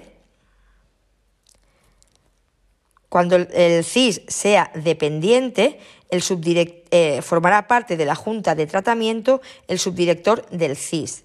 En el caso de que sea independiente, pues el subdirector de tratamiento del CIS formará parte de esta Junta de Tratamiento del centro penitenciario. También formará parte de la Junta de Tratamiento los técnicos de instituciones penitenciarias que hayan intervenido, en su caso, en las propuestas. Lo mismo, un trabajador social que también haya intervenido en las propuestas y un educador o coordinador de centro de inserción social que haya intervenido en las propuestas. Y un jefe de servicios, preferentemente, que haya intervenido en las propuestas.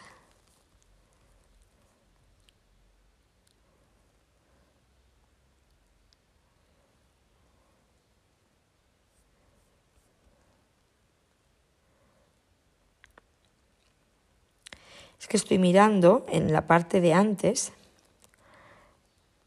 de subdirector de CIS dependientes, subdirector de tratamiento. Vale. La composición de la Junta de Tratamiento nos dice, en primer lugar, subdirector de tratamiento. Debe de haber un subdirector de tratamiento. Pero si esta Junta eh, de Tratamiento está en un eh, CIS independiente, pues será el subdirector jefe de equipo de tratamiento en lugar del subdirector de tratamiento.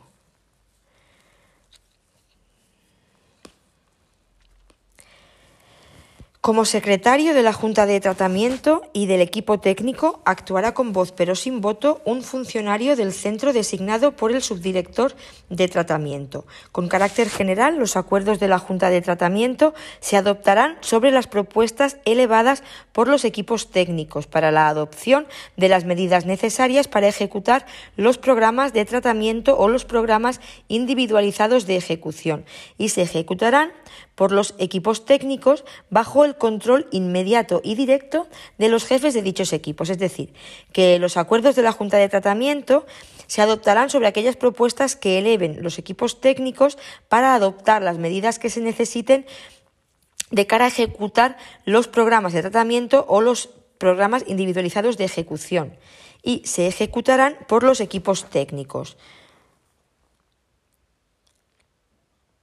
Los acuerdos de la Junta de Tratamiento se adoptarán sobre las propuestas elevadas por los equipos técnicos, con la finalidad de adoptar las medidas necesarias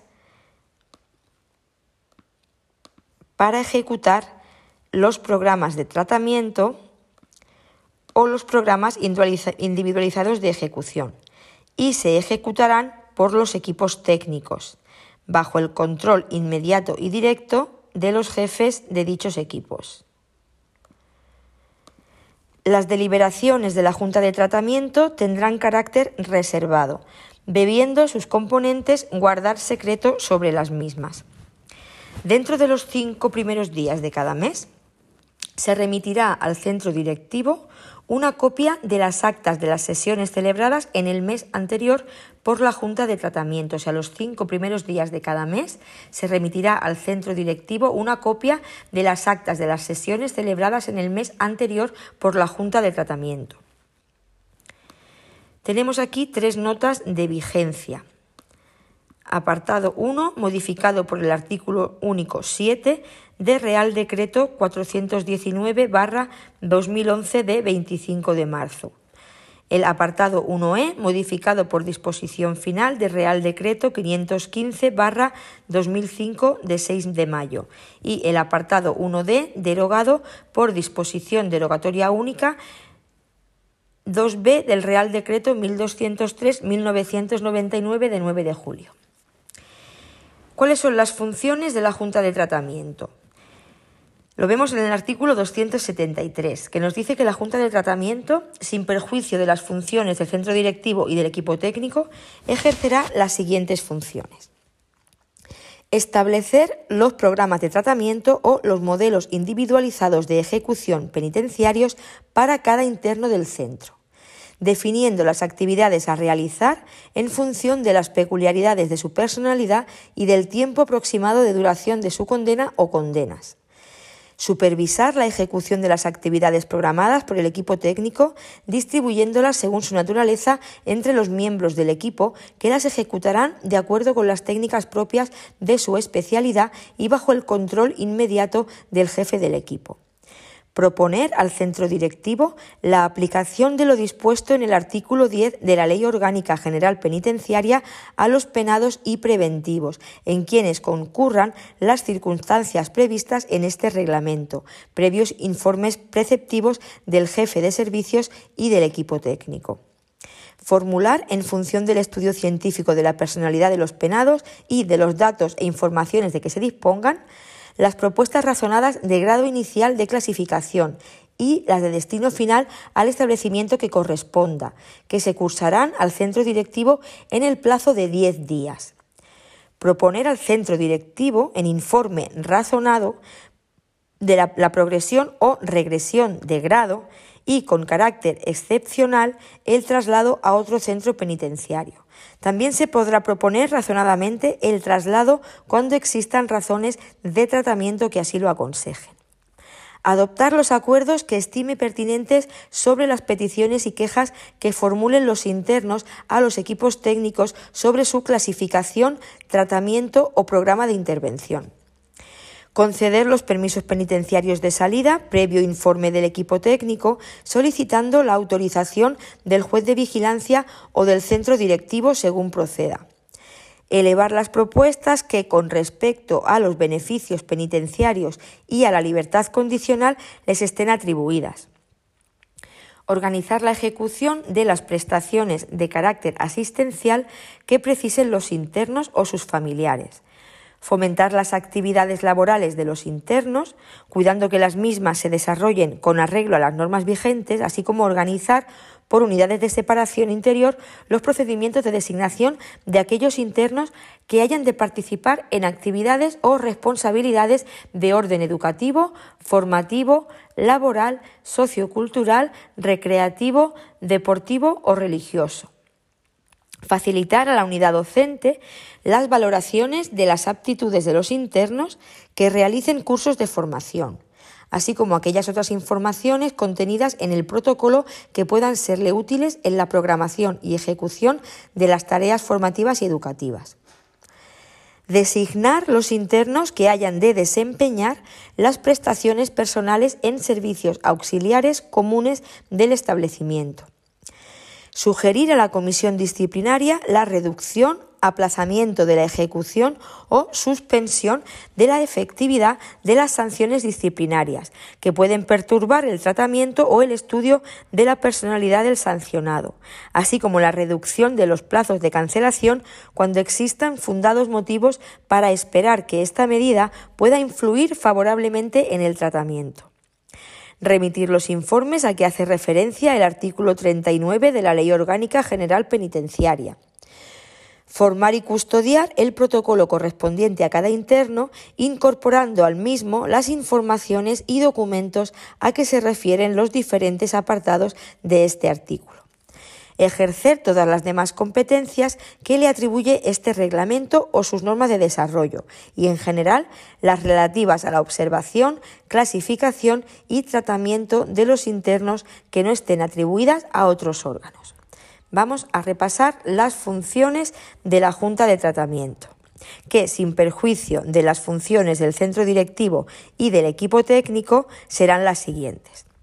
Establecer los programas de tratamiento o los modelos individualizados de ejecución penitenciarios para cada interno del centro definiendo las actividades a realizar en función de las peculiaridades de cada de su personalidad y del tiempo aproximado de duración de la condena o condenas supervisar la ejecución de las actividades programadas por el equipo técnico, distribuyéndolas según su naturaleza entre los miembros del equipo que las ejecutarán de acuerdo con las técnicas propias de su especialidad y bajo el control inmediato del jefe del equipo.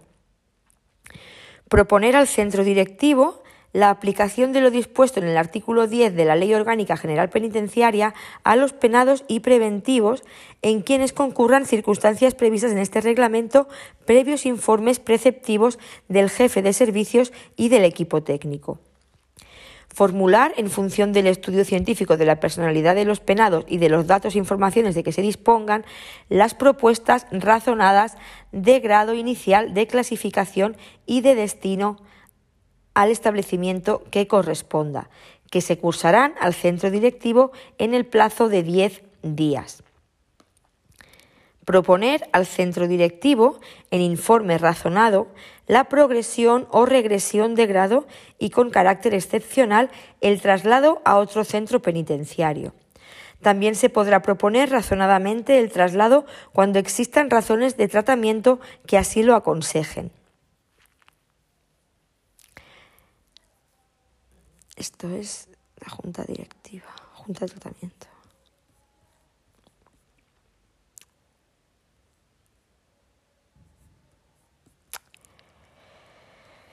Adoptar los acuerdos que estime pertinentes sobre las peticiones y quejas que formulen los internos a los equipos técnicos sobre su clasificación, tratamiento o programa de intervención. Conceder los permisos penitenciarios de salida o sea, eh, la Junta de Tratamiento concede los permisos de salida. La Junta de Tratamiento conceder los permisos penitenciarios de salida, previo informe al equipo técnico, solicitando autorización al juez de vigilancia o del centro directivo según corresponda. Elevar las propuestas que con respecto a los beneficios penitenciarios y a la libertad condicional les estén atribuidas. Organizar la ejecución de las prestaciones de carácter asistencial que precisen los internos o sus familiares fomentar las actividades laborales de los internos, cuidando que las mismas se desarrollen con arreglo a las normas vigentes, así como organizar por unidades de separación interior los procedimientos de designación de aquellos internos que hayan de participar en actividades o responsabilidades de orden educativo, formativo, laboral, sociocultural, recreativo, deportivo o religioso. Facilitar a la unidad docente las valoraciones de las aptitudes de los internos que realicen cursos de formación. así como aquellas otras informaciones contenidas en el protocolo que puedan serle útiles en la programación y ejecución de las tareas formativas o educativas. Designar los internos que hayan de desempeñar las prestaciones personales en servicios auxiliares comunes del establecimiento. Sugerir a la comisión disciplinaria la reducción, aplazamiento de la ejecución o suspensión de la efectividad de las sanciones disciplinarias que pueden perturbar el tratamiento o el estudio de la personalidad del sancionado, así como la reducción de los plazos de cancelación cuando existan fundados motivos para esperar que esta medida pueda influir favorablemente en el tratamiento.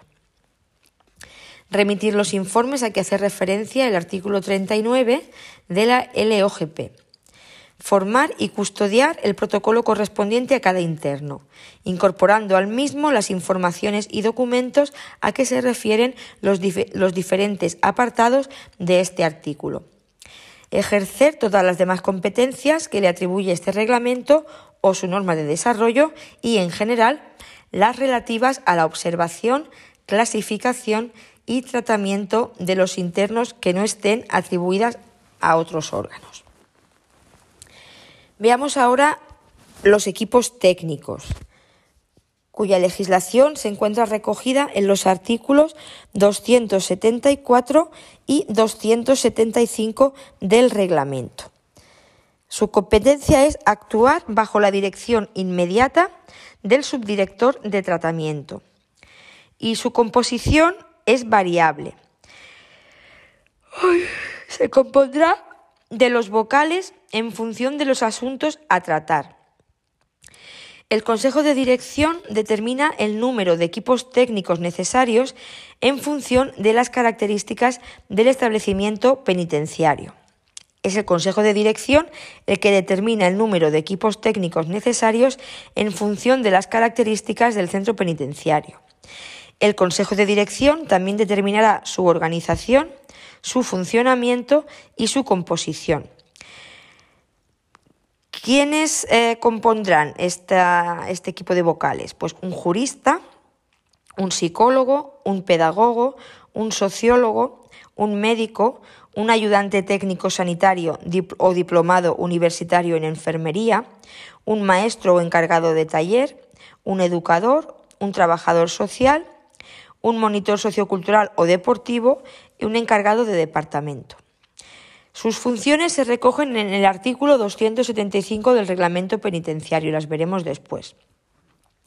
Sus sesiones son una extensión de las de la Junta de Tratamiento, dependiendo, por tanto, de las reuniones de esta, para determinar las características de las sesiones de los equipos técnicos. Es importante que observemos que no se considera un órgano colegiado, dado que no tiene capacidad para adoptar acuerdos. Su, especificidad, la especificidad del equipo técnico, se recoge en la instrucción 9 2007, apartado 2.1.2 y 2.1.6 sobre equipos técnicos de régimen cerrado. Veamos el artículo 274 del reglamento que nos habla de la composición del equipo técnico. Dice que el equipo técnico actuará bajo la dirección inmediata del subdirector de tratamiento y que, podrán, y que podrán formar parte del mismo un jurista, un psicólogo, un pedagogo, un sociólogo, un médico, un ayudante técnico sanitario o diplomado universitario en enfermería, un profesor de la unidad docente, un maestro o encargado de taller, un educador, un trabajador social, un monitor sociocultural o deportivo y un encargado de departamento en función de las características del establecimiento, del número de internos y de los empleados públicos penitenciarios existentes, el Consejo de Dirección del Centro fijará el número de equipos técnicos del establecimiento penitenciario y determinará su organización, funcionamiento y composición conforme a las normas de desarrollo de este reglamento. Los equipos técnicos adoptarán diferentes composiciones en función de los asuntos a tratar, debiendo observar que en las reuniones informales que celebren estén siempre presentes los profesionales penitenciarios que, formando parte del equipo, trabajen en contacto directo con los internos afectados. En cuanto a notas de vigencia, tenemos el apartado 2G derogado por eh, disposición derogatoria única según el punto 2b del Real Decreto 1203-1999 de 9 de julio.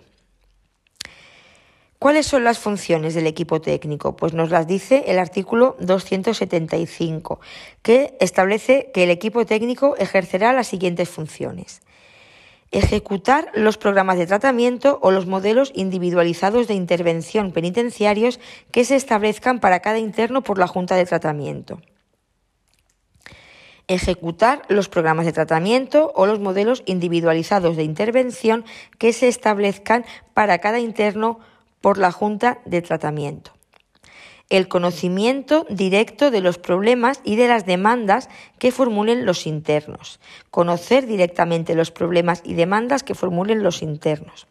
Proponer a la Junta de Tratamiento la adopción de las medidas necesarias para superar las carencias que presenten los internos. O sea, será la Junta de Tratamiento la que proponga a, perdón, será el equipo técnico el que proponga a la Junta de Tratamiento la adopción de medidas para superar las carencias que presenten los internos. Atender las peticiones y quejas que le formulen los internos respecto a su clasificación, tratamiento o programa de intervención Evaluar los objetivos alcanzados en la ejecución de los programas de tratamiento. Evaluar los objetivos alcanzados en la ejecución de los programas de tratamiento o de los modelos de intervención penitenciarios e informar de los resultados de la evaluación a la Junta de Tratamiento. Ejecutar cuantas acciones concretas encomiende la Junta de Tratamiento o el director del centro. Cuando existan en el centro penitenciario talleres o escuelas de formación profesional, realizar las tareas de orientación y selección profesional, el asesoramiento pedagógico, eh, o psicológico de la formación profesional, así como procurar, mediante las técnicas adecuadas, la integración personal y colectiva de los internos en el trabajo y en la orientación laboral. Por último, otra de las funciones es ejercer las demás competencias que le atribuye este reglamento y sus normas de, desarrollo. Veamos la instrucción 9 2007, los apartados 2.1.2 y 2.1.6 sobre los equipos técnicos de régimen cerrado. El punto 2.1.2, eh, equipo técnico de régimen cerrado, nos dice que en todos los centros con módulos o departamentos de régimen cerrado se constituirá por parte del Consejo de Dirección un equipo técnico específico de atención a estos internos, con las siguientes características. O sea, en todos los centros con módulos o departamentos con régimen cerrado, se constituirá por parte del Consejo de Dirección un equipo técnico específico de atención a estos internos y tendrá estas características. Será especializado y permanente, por lo menos dos años de continuidad de sus miembros, y estará compuesto obligatoriamente por un psicólogo, un jurista, un médico, un educador, un trabajador social y un representante del área de vigilancia. Esto en los establecimientos de régimen cerrado que podrá ser rotatorio entre los funcionarios destinados en el departamento, que tengan contacto directo con los internos, sin perjuicio de que puedan estar representados también otros profesionales, como maestros, monitores, etcétera. Pero como mínimo, obligatoriamente deberán componerse por un psicólogo, un jurista, un médico, un educador, un trabajador social y un representante del área de vigilancia. Sus pautas de trabajo marcarán cuántas reuniones informales se estimen oportunas para que la información sea fluida entre las áreas de vigilancia y tratamiento, de forma que los acuerdos que finalmente se adopten por los órganos colegiados competentes nazcan del mayor consenso posible y de un conocimiento real y directo de los internos del departamento. En todo caso, a los 15 días del ingreso de un interno en el departamento, se elaborará entre todos los miembros del equipo técnico su programa individualizado de tratamiento, que se elevará a la siguiente junta de tratamiento para su aprobación. O sea que a los 15 días del ingreso de un interno en el departamento, eh, se elaborará entre todos los miembros del equipo técnico su PIT, Programa Individualizado de Tratamiento, que se elevará a la siguiente Junta de Tratamiento para su aprobación. O sea, el equipo técnico es que lo elabora y la aprobación es de la Junta de Tratamiento. Cese del régimen cerrado 2.1.6. Vamos a ver, a fin de facilitar al interno su incorporación al régimen ordinario, toda progresión a segundo grado se complementará con el seguimiento del interno durante al menos un mes por parte del equipo técnico y funcionarios de vigilancia prestándole una atención especializada en función de las dificultades y necesidades que presente para su adaptación a un régimen normalizado. ¿Qué nos dice el punto 2.16 sobre el cese del régimen cerrado? Pues que a fin de facilitar al interno su incorporación al régimen ordinario, siempre que haya progresión a segundo grado, se complementará con el, seguimiento del interno al menos durante un mes por parte del equipo técnico y los funcionarios de vigilancia, que son los que observan diariamente el comportamiento del interno, prestándole una atención especializada en función de las dificultades y necesidades que presente para su adaptación a un régimen normalizado. Y llegamos a la comisión disciplinaria. La comisión disciplinaria eh, se recoge su, se regula en los artículos 276 y 277 del, del reglamento. Su presidente es el director del centro penitenciario y el secretario un funcionario que designe el director, que tendrá voz pero no voto. La composición o vocales de esta comisión disciplinaria será el subdirector de régimen, el subdirector de seguridad, un jurista del establecimiento, un jefe de servicios y un funcionario de la plantilla del centro. La elección de estos dos últimos está sujeta a la normativa de la Instrucción 1-2006 sobre elecciones a miembros de las comisiones disciplinarias. Sus sesiones ordinarias son cuatro veces al mes y las extraordinarias tantas veces como lo considere necesario su presidente. Las funciones de la comisión disciplinaria se recogen en el artículo 277 del reglamento. La sección tercera del reglamento hace referencia a la comisión disciplinaria y en su artículo 276 nos da su composición.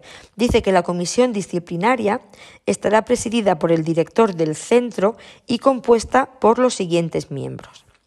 El subdirector de régimen, el subdirector de seguridad, un jurista del establecimiento, un jefe de servicios y un funcionario de la plantilla del centro penitenciario. El subdirector de régimen, el subdirector de seguridad, un jurista del establecimiento, un jefe de servicios y un funcionario del centro penitenciario. Los miembros de los párrafos D y E, o sea, jefe de servicios y funcionario, se elegirán anualmente por los empleados públicos del centro penitenciario en la forma que se determine por resolución del centro directivo. Como secretario de la comisión disciplinaria actuará con voz pero sin voto un funcionario designado por el director de entre los destinados en el centro penitenciario. ¿Y cuáles son las funciones de esta comisión disciplinaria? las funciones de la comisión disciplinaria las recoge el artículo 277 del reglamento que dice que a la comisión disciplinaria corresponde ejercer la potestad disciplinaria penitenciaria en la forma regulada en el título 10 de este reglamento y acordar la concesión de las recompensas que procedan a los internos. Sin perjuicio de la competencia del director para la, imposición de, sanciones por faltas leves y de las atribuciones de los jueces de vigilancia. Las funciones de la comisión disciplinaria son las siguientes. En primer lugar, resolver los expedientes disciplinarios instruidos a los internos por la comisión de las infracciones muy graves o graves, así como ordenar, cuando lo estime necesario, la realización de actuaciones y pruebas complementarias por el instructor. Ordenar al secretario de la comisión la notificación de los acuerdos sancionadores en la forma y plazos establecidos en este reglamento ordenar la anotación en los expedientes personales de los internos expedientados de la iniciación de los procedimientos disciplinarios y, en su caso, de las sanciones impuestas, así como la cancelación de las anotaciones cuando concurran los requisitos exigidos en este reglamento. Acordar la ejecución inmediata de las sanciones impuestas por la comisión de faltas muy graves en las condiciones establecidas por el reglamento suspender, cuando las circunstancias lo aconsejen, la efectividad de las sanciones de aislamiento impuestas, así como en casos de enfermedad del sancionado, aplazar el cumplimiento de las sanciones de aislamiento y levantar la suspensión cuando el interno sea dado de alta o se estime oportuno. Reducir o revocar las sanciones impuestas en las condiciones y con los requisitos establecidos en este reglamento sin perjuicio de la autorización del juez de vigilancia en los supuestos en que éste haya intervenido en la imposición de la sanción directamente o en vía de recurso. Otorgar las recompensas previstas en este reglamento, determinando en su caso su cuantía y ordenar la anotación de su concesión en el expediente personal del interno recompensado así como ejercer las restantes competencias establecidas en el título décimo de este reglamento, que no estén atribuidas expresamente al director del establecimiento o al instructor del expediente disciplinario. Llegamos a la Junta Económico-Administrativa. Su regulación se recoge en los artículos 278 y 279 del reglamento. Su presidente es el director del centro penitenciario y sustituto el administrador. El secretario será un funcionario que designe el director, con voz pero sin voto. Su composición, ¿quién compone la Junta Administrativa? Junta Económico-Administrativa. Un administrador el subdirector médico o jefe de servicios médicos, el subdirector de personal, si lo hubiere, y el coordinador de formación ocupacional y producción o el coordinador de los servicios sociales, cuando sean convocados por el director, y también un jurista del centro. O sea, composición de la Junta Económico-Administrativa. Un administrador, subdirector médico o jefe de servicios médicos, subdirector de personal si lo hubiere, coordinador de formación ocupacional y producción o el coordinador de los servicios sociales, cuando sean convocados por el director, y un jurista del centro. Las sesiones ordinarias serán una al trimestre y las extraordinarias cuantas veces lo considere necesario su presidente. Las funciones se recogen en el artículo 279 del reglamento. En la sección cuarta del reglamento se dedica a la Junta Económico-Administrativa. Específicamente el artículo 278 nos habla de la composición, que dice que la Junta Económico-Administrativa estará presidida por el director del centro y se compondrá de un administrador, el subdirector médico, no, un administrador no, el administrador, el subdirector médico o jefe de los servicios médicos, el subdirector de personal si lo hubiere, el coordinador de formación ocupacional y producción o el coordinador de los servicios sociales cuando sean convocados por el director y un jurista del centro.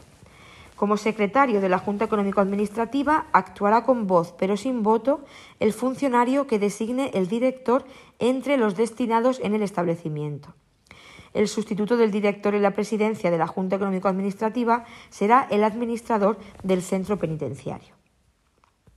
Y en cuanto a las funciones de la, Junta Económico Administrativa, nos dice el artículo 279 que, sin perjuicio de las atribuciones del centro directivo y del director del establecimiento, la Junta Económico-Administrativa es el órgano colegiado encargado de la supervisión de la gestión de personal económico-administrativa, presupuestaria y contable del establecimiento y ejercerá las funciones siguientes. Por un lado, el análisis y la aprobación de la propuesta de necesidades de medios para el funcionamiento del centro penitenciario, el seguimiento y control del sistema contable, informar las cuentas que se deban rendir al centro directivo, la adopción de las decisiones en materia económica y de gestión presupuestaria establecidas en este reglamento y en sus normas de desarrollo la adopción de decisiones por delegación del centro directivo en materia de personal, así como las relativas a la gestión económico-administrativa del organismo autónomo, trabajo y prestaciones penitenciarias que le puedan ser delegadas por éste.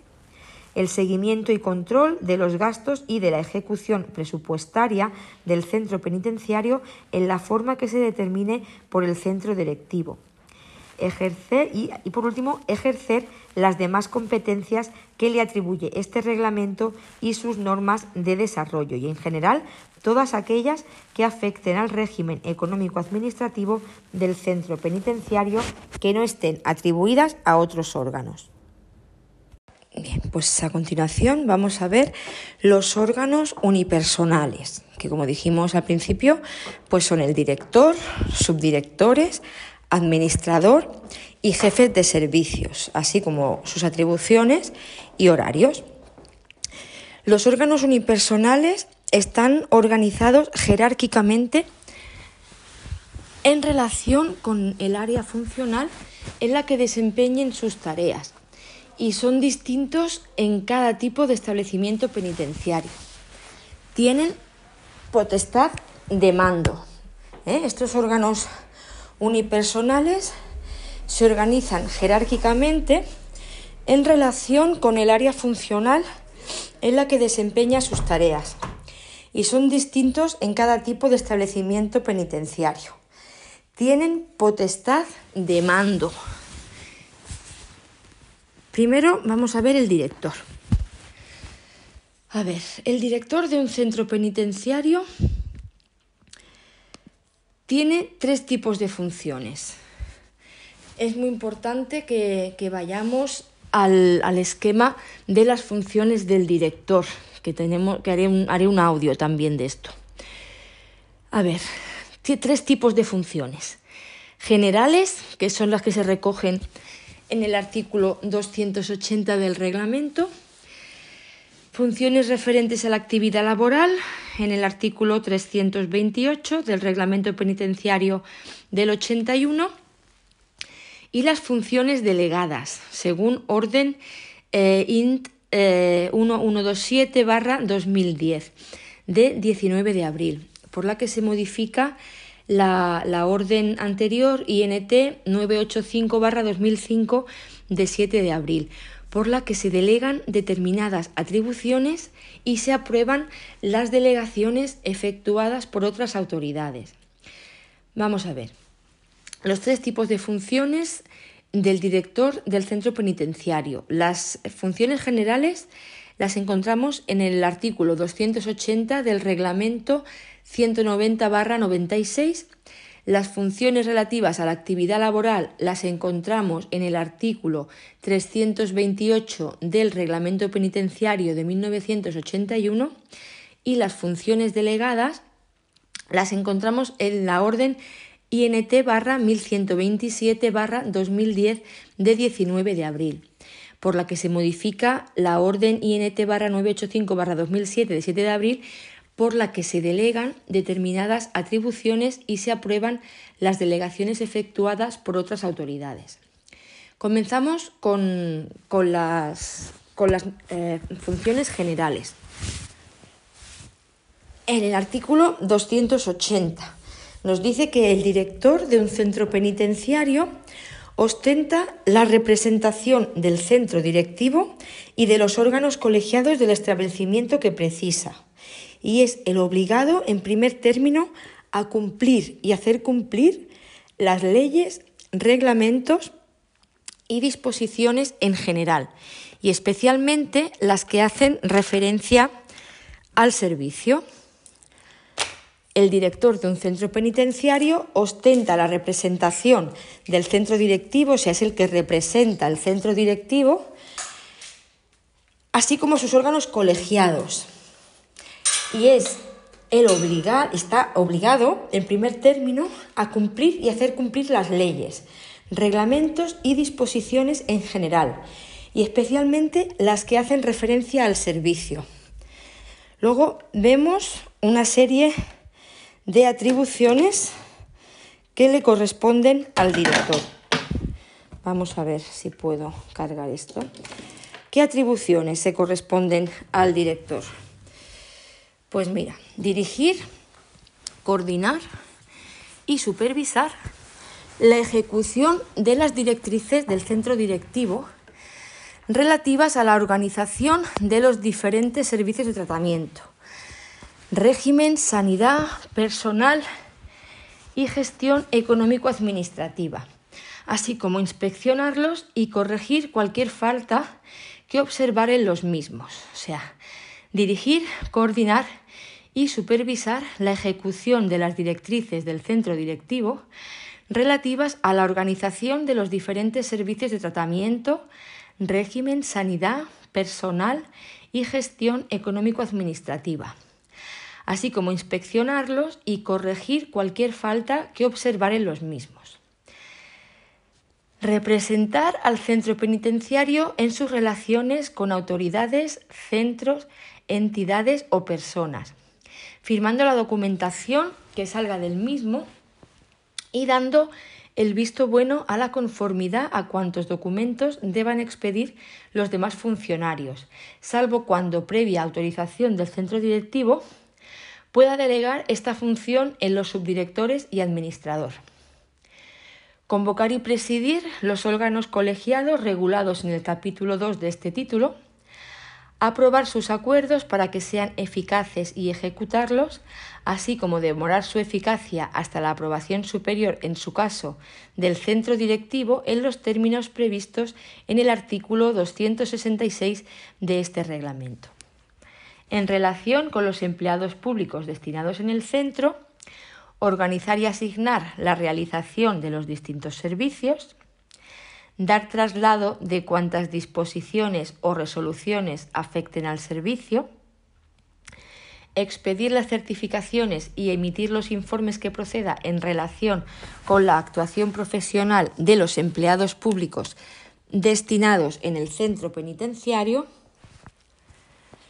velar por el cumplimiento de sus obligaciones y comunicar al centro directivo cuántos hechos o actuaciones puedan ser merecedores de recompensa o constitutivos de falta disciplinaria, agrupar en un puesto de trabajo desempeñado por un solo funcionario tareas o cometidos atribuidos a dos o más unidades o puestos, o bien agregar alguna tarea específica a las propias de la unidad o puestos de trabajo. Y en casos de necesidad asignar provisionalmente dos o más unidades a un solo funcionario, teniendo en cuenta las necesidades de coordinación de los distintos puestos o unidades y las cargas reales de trabajo que tengan asignadas. En quinto lugar, adoptar las medidas regimentales urgentes necesarias para prevenir y, en su caso, resolver cualquier alteración individual o colectiva del orden en el centro, dando cuenta inmediatamente al centro directivo. Adoptar, ante hechos o actuaciones de los internos que se presuman faltas disciplinarias, las medidas cautelares que procedan hasta que recaiga acuerdo definitivo. Disponer, previa aprobación o mandamiento de la autoridad judicial y de acuerdo con lo establecido en el capítulo 2 del título 2 del reglamento, la excarcelación de los detenidos, presos y penados a su cargo supervisar los libros de contabilidad, autorizar los pagos de caja y la extracción de fondos del banco, decidir la separación interior de los internos teniendo en cuenta los antecedentes y circunstancias de cada uno conforme a lo dispuesto en el artículo 99 del presente reglamento, autorizar en forma reglamentaria las comunicaciones, visitas, salidas al exterior y conducciones de los internos, disponer lo necesario para comunicar inmediatamente al familiar más próximo o a la persona designada por el interno en los casos de muerte, enfermedad o accidente grave del mismo, autorizar previa aprobación de la autoridad judicial o del centro directivo la salida y desplazamientos de los internos al domicilio familiar o centro hospitalario en los supuestos previstos en el artículo 47 de la LOGP sin perjuicio de las funciones que correspondan a la Junta de Tratamiento. O sea, autorizar, previa aprobación de la autoridad judicial o del centro directivo, la salida y desplazamientos de los internos al domicilio familiar o centro hospitalario en los supuestos previstos en el artículo 47 de la LOGP,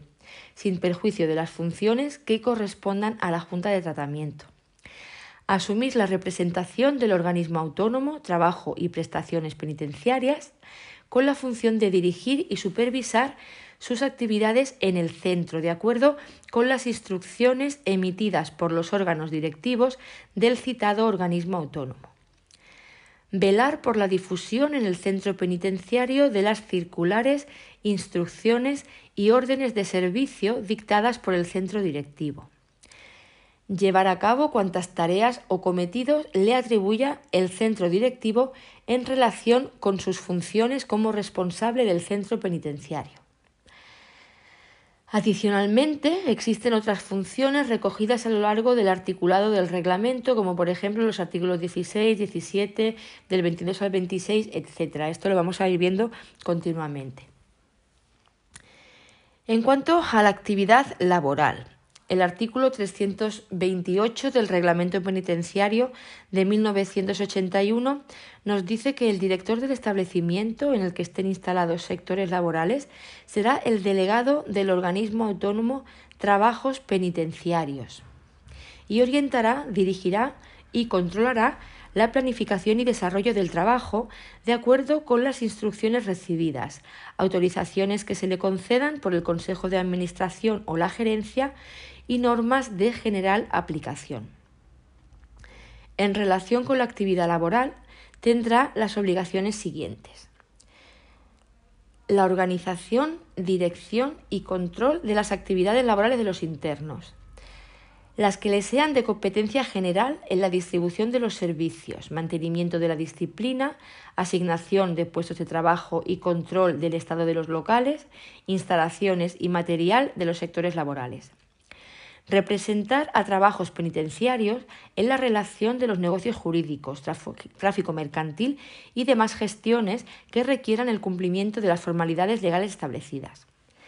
Intervenir las cuestiones económicas y administrativas, fiscalizar los libros de contabilidad, conformar los inventarios y balances, controlar y recibir las adquisiciones y realizaciones de obra comunicar directamente con la gerencia con urgencia cualquier incidencia grave, informando y proponiendo cuando los asuntos conciernan al trabajo y su desarrollo, así como recibir de la misma comunicaciones e instrucciones y darles cumplimiento.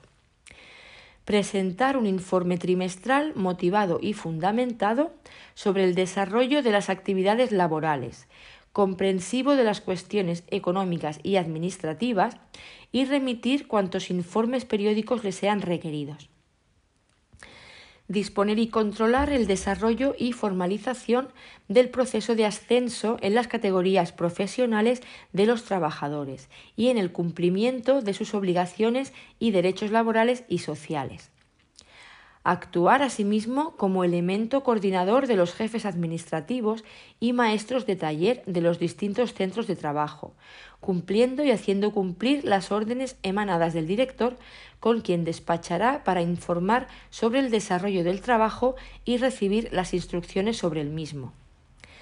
En los establecimientos en que, por el volumen de las actividades laborales, se considere necesario existirá a las inmediatas órdenes del director un subdirector delegado de la Gerencia de Trabajos Penitenciarios, designado por la Dirección General a propuesta de aquella entidad, el cual asumirá las competencias del director delegado con exclusión de las competencias en el apartado C de este artículo.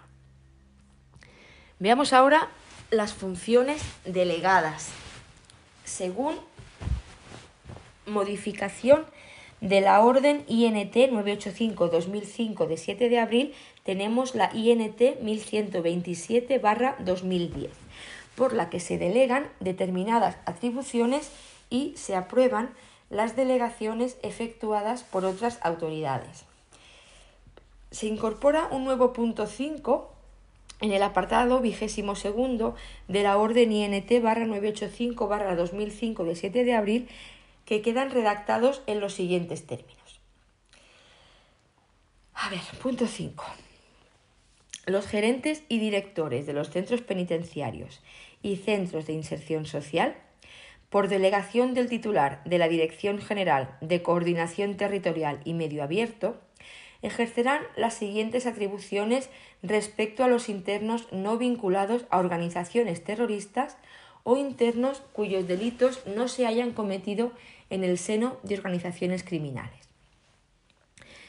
Acordar la clasificación inicial en segundo grado de tratamiento de los penados con condena superior a cinco años siempre que el acuerdo de la Junta de Tratamiento se haya adoptado por unanimidad.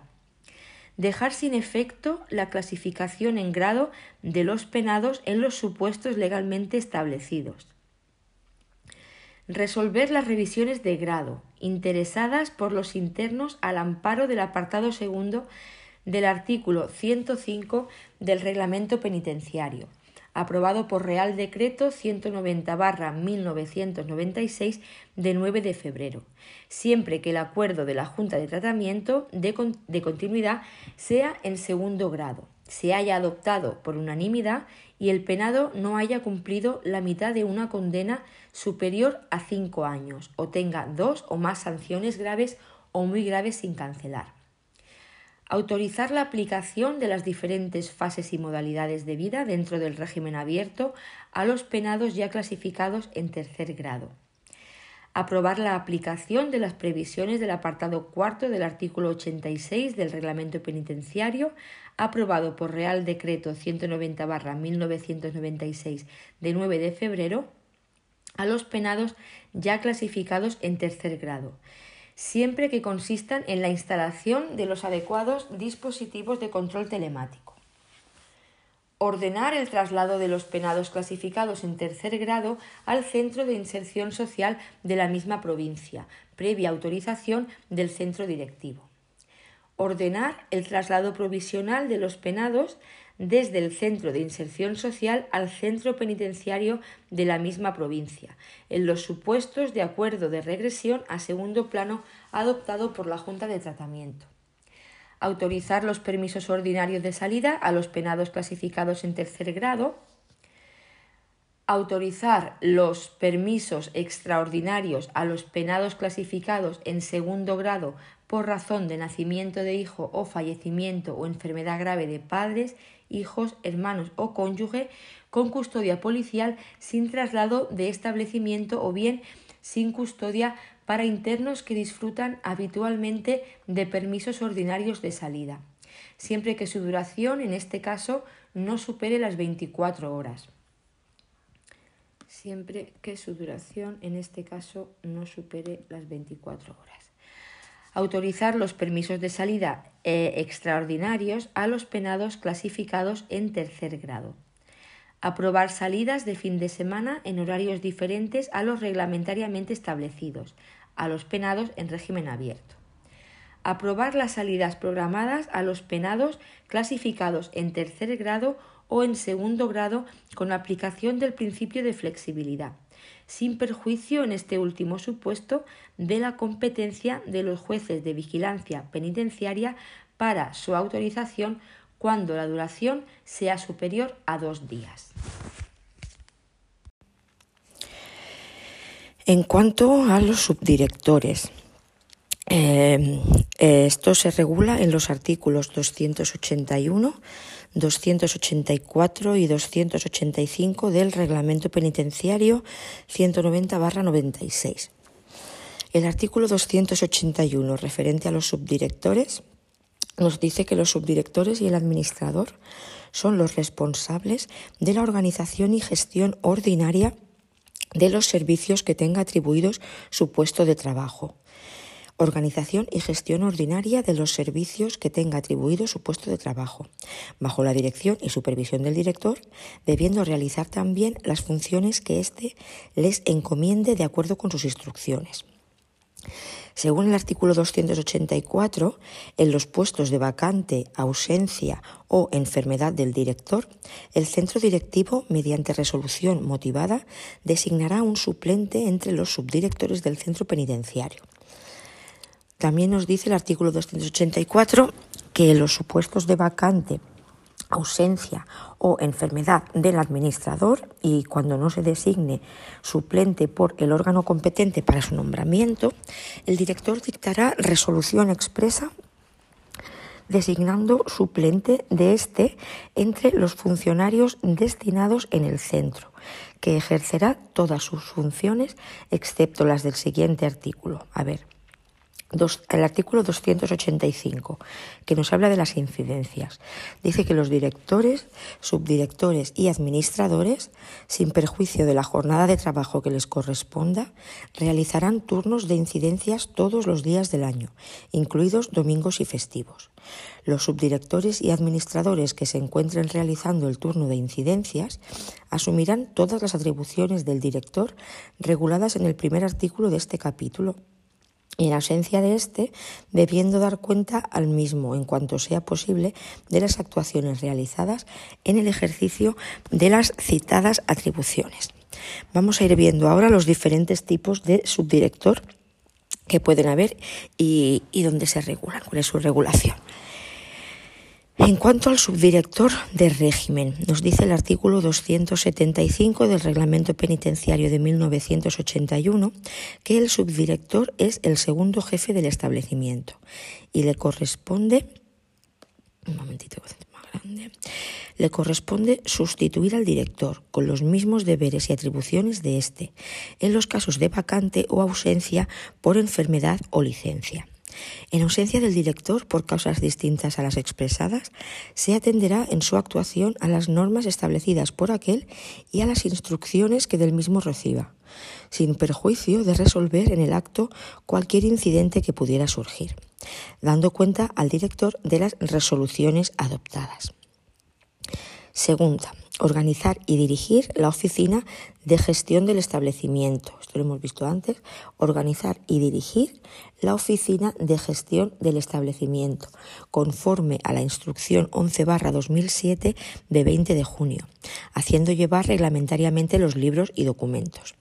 También comunicar puntualmente al subdirector jefe del equipo o al jurista criminólogo en su defecto nota o relación de los internos que han pasado a la situación de penados, con fecha de la llegada de los testimonios de sentencia correspondientes, e igualmente de las órdenes de clasificación remitidas por el centro directivo. Otra función sería rubricar las comunicaciones en que haya de figurar la firma del director y expedir las certificaciones sobre los datos que figuren en el archivo de la oficina o en los expedientes de los reclusos.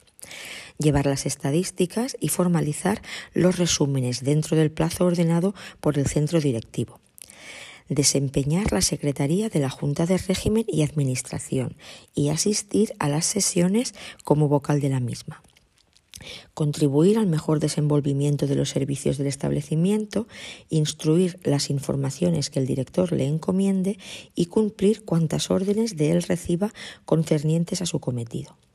Será asimismo el responsable de los servicios de observación o de tratamiento en los establecimientos penitenciarios en que no haya equipo técnico.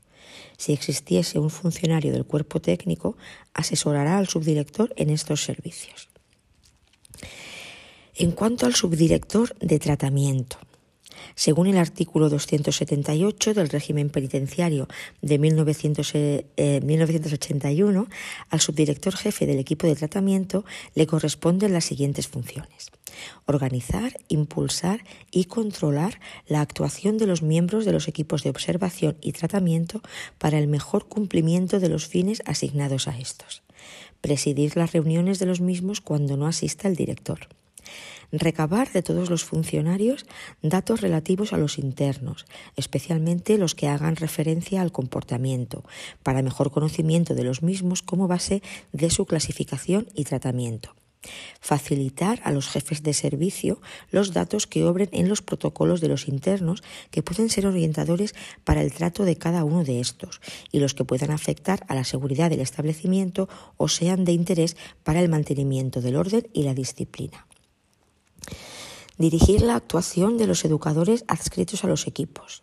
Organizar y dirigir la oficina del equipo cuidando el archivo de los protocolos contribuir al mejor desenvolvimiento de los servicios del establecimiento, instruir las informaciones que el director le encomiende y cumplir cuantas órdenes de él reciba concernientes a su cometido estudiar los expedientes personales y protocolos de los internos y rubricar en los mismos las diligencias referentes a clasificación, progresión o regresión de grado y libertad condicional que hayan de ser firmadas por el director y subdirector del centro llevar las anotaciones debidas para controlar que las propuestas de clasificación inicial y las de progresión de grado se realicen dentro de los plazos legales y reglamentarios a partir de la recepción de los testimonios de sentencia o, en su caso, de las órdenes del centro directivo de clasificación anterior, decidiendo la inclusión de los estudios o casos que procedan en el orden del día de las reuniones del equipo de observación o de tratamiento. La jefatura de los equipos de observación y de tratamiento, en caso de vacante o ausencia del subdirector jefe de los mismos, será asumida por un funcionario del cuerpo técnico, elegido por los miembros del equipo y, en caso de empate, por el más antiguo de ellos en el cuerpo técnico. Con respecto a los órganos colegiados, dirige los equipos técnicos y designa a los secretarios de los equipos técnicos y de la Junta de Tratamiento. Veamos ahora la figura del administrador, regulada por los artículos 282 del Reglamento Penitenciario 190-96 y por los artículos 279 y 280 del Reglamento de 1981. Según el artículo 282 del Reglamento Penitenciario 190-96, el administrador tendrá cargo de subdirector, son los derechos y obligaciones inherentes al mismo y tiene, entre otras, las siguientes funciones. Dirigir los servicios administrativos del establecimiento sin perjuicio de la supervisión del director. Extender los talones de las cuentas bancarias del centro penitenciario junto con la firma mancomunada del director o de su, suplente cuidar junto con el director de los niveles de calidad y coste de los bienes y servicios destinados al centro penitenciario, de acuerdo con las instrucciones del centro directivo. Efectuar las transferencias de los saldos de peculio en los supuestos establecidos. Rendir las cuentas ante los órganos competentes con el visado del director y el informe de la Junta Económico-Administrativa. Según el artículo 279 del Reglamento de 1981, el administrador, además, tendrá específicamente a su cargo organizar y dirigir la contabilidad del establecimiento y la especial de los servicios. Efectuar los cobros de, libramientos a favor del establecimiento, dar conocimiento al director de todos los ingresos y depósitos de las cuentas corrientes y firmar con él los talones de extracción de fondos efectuar todos los pagos y custodiar los fondos existentes en la caja del establecimiento, los de economato y talleres, así como los valores y fianzas que por razón de su cargo le entreguen, cuidando de que las existencias en metálico en caja no sobrepasen la cifra prudencial necesaria para satisfacer regularmente los pagos. Custodiar las cartillas de ahorro de los penados, velando por la puntualidad de sus operaciones de movimiento de fondos cuidar de la conservación del edificio, mobiliario y enseres, así como del vestuario, equipo y calzado de los internos, y efectuar los estudios de necesidades que ha de someter a consideración de la Junta de Régimen y Administración, y comprobar el estado de los mismos custodiar el dinero, ropas, objetos u otros efectos de los internos que por su valor o características deban ser guardados en un lugar seguro previa entrega del correspondiente resguardo. Asistir como vocal a las sesiones de la Junta de Régimen y Administración y someter a la consideración de la misma las propuestas de adquisición de artículos para el economato.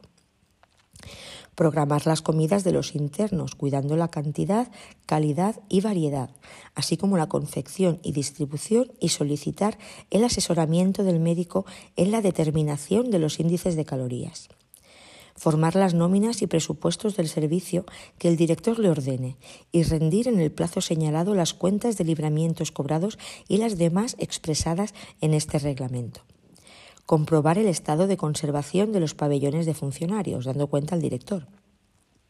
Y custodiar en lugar adecuado un duplicado de todas las llaves del establecimiento, según la instrucción 6-2006 de 22 de febrero. El artículo 280 del Reglamento Penitenciario de 1981 nos dice que respecto del economato, el administrador tendrá las siguientes funciones custodiar los fondos procedentes del economato como asimismo los talonarios de la cuenta corriente de la entidad bancaria en que se tenga establecida. Recibir el importe de la venta diaria, que será entregado por el funcionario encargado del economato una vez terminadas las operaciones del día. Proponer el sistema de ventas, despacho, procedimiento de cobro y contabilidad. Llevar o dirigir la contabilidad abonar las facturas que se presenten al cobro, previa autorización del director y la conformidad del funcionario encargado del economato.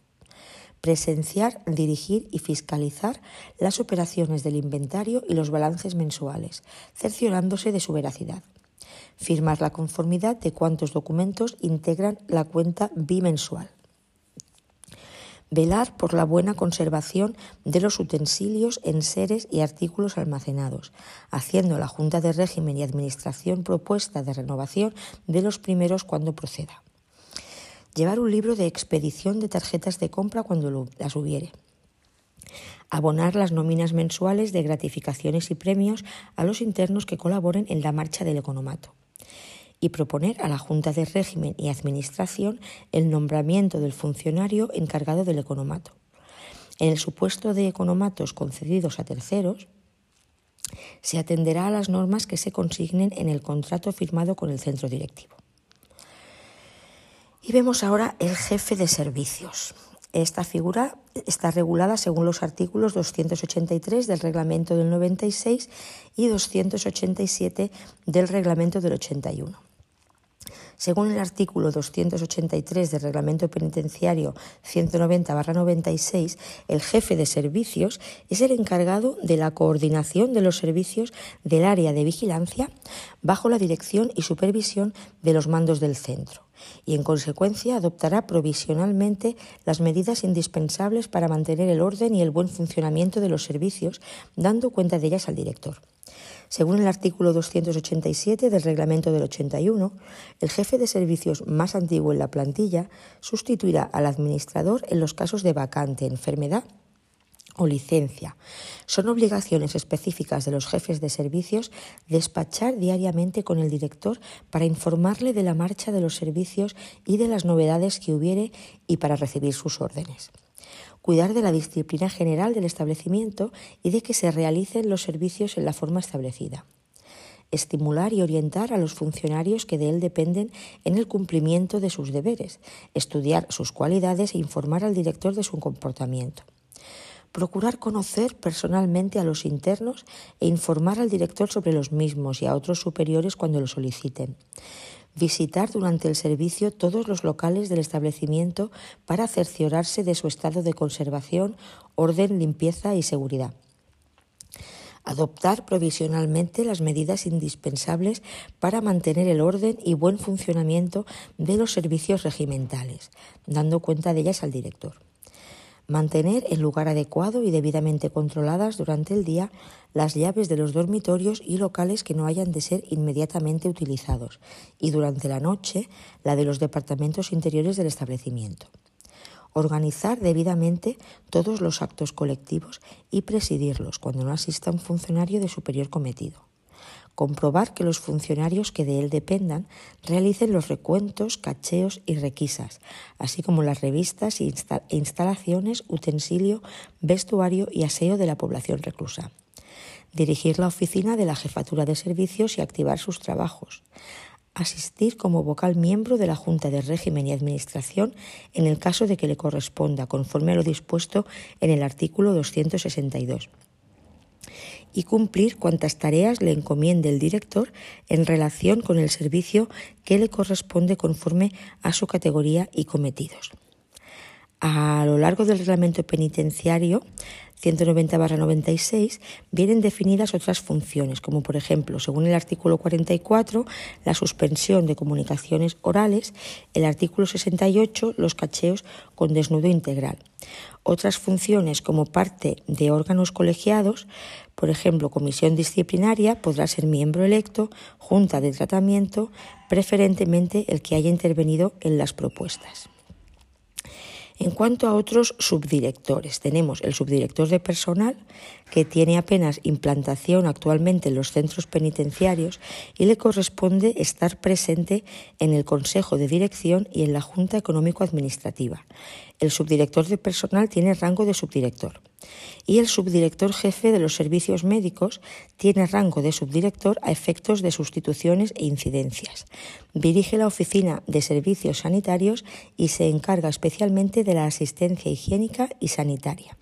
Podrán realizar guardias médicas y será miembro del Consejo de Dirección, de la Junta de Tratamiento y de la Junta Económica Administrativa.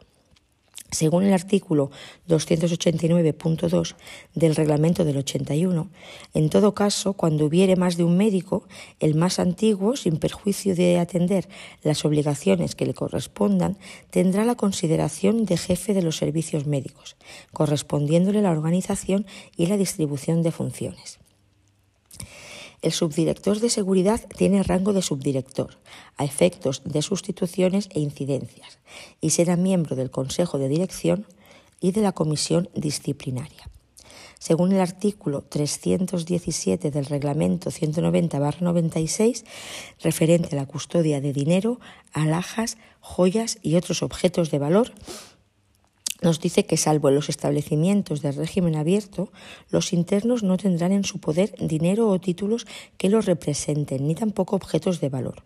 Todo ello les será intervenido al ingresar con arreglo a las siguientes normas.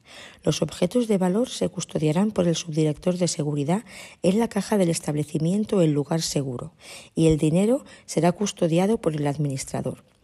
Al interno se le entregará una hoja individual de cuenta de peculio, iniciada con las cantidades que le fueron recogidas y se le expedirán los resguardos que acrediten el depósito de los objetos de valor. Los internos podrán autorizar para que de lo intervenido se haga cargo alguna persona y en tal caso la entrega se hará mediante la justificación de su personalidad debiendo firmar con el subdirector de seguridad o el administrador según proceda la diligencia de la entrega. También podrán autorizar la realización, en su caso, de los títulos legítimos representativos de dinero.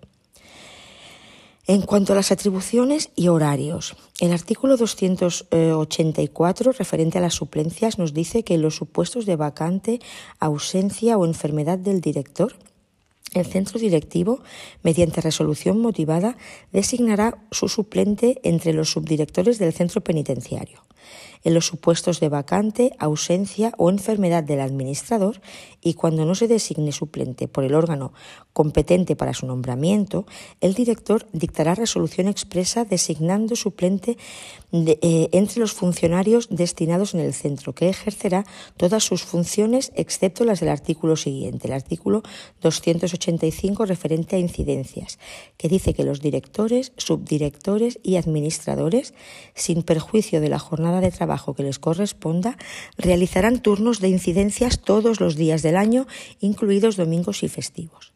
Los subdirectores y administradores que se encuentren realizando el turno de incidencias asumirán todas las atribuciones del director reguladas en el primer artículo de este capítulo. En ausencia de este, debiendo dar cuenta al mismo en cuanto sea posible de las actuaciones realizadas en ejercicio de las citadas atribuciones. Y el artículo 286 hace referencia a los horarios de personal. Nos dice que los funcionarios penitenciarios, dada la naturaleza de sus funciones, prestarán sus servicios en un régimen horario específico. Por necesidades excepcionales y justificadas, podrá exigirse a los funcionarios penitenciarios un número mayor de horas de servicio que las establecidas con carácter general a los demás funcionarios, debiendo en tal caso ser compensados con igual número de horas libres en cuanto a las necesidades del lo permitan, o bien retribuidos mediante los complementos legalmente establecidos. Y hasta aquí el, el tema 18.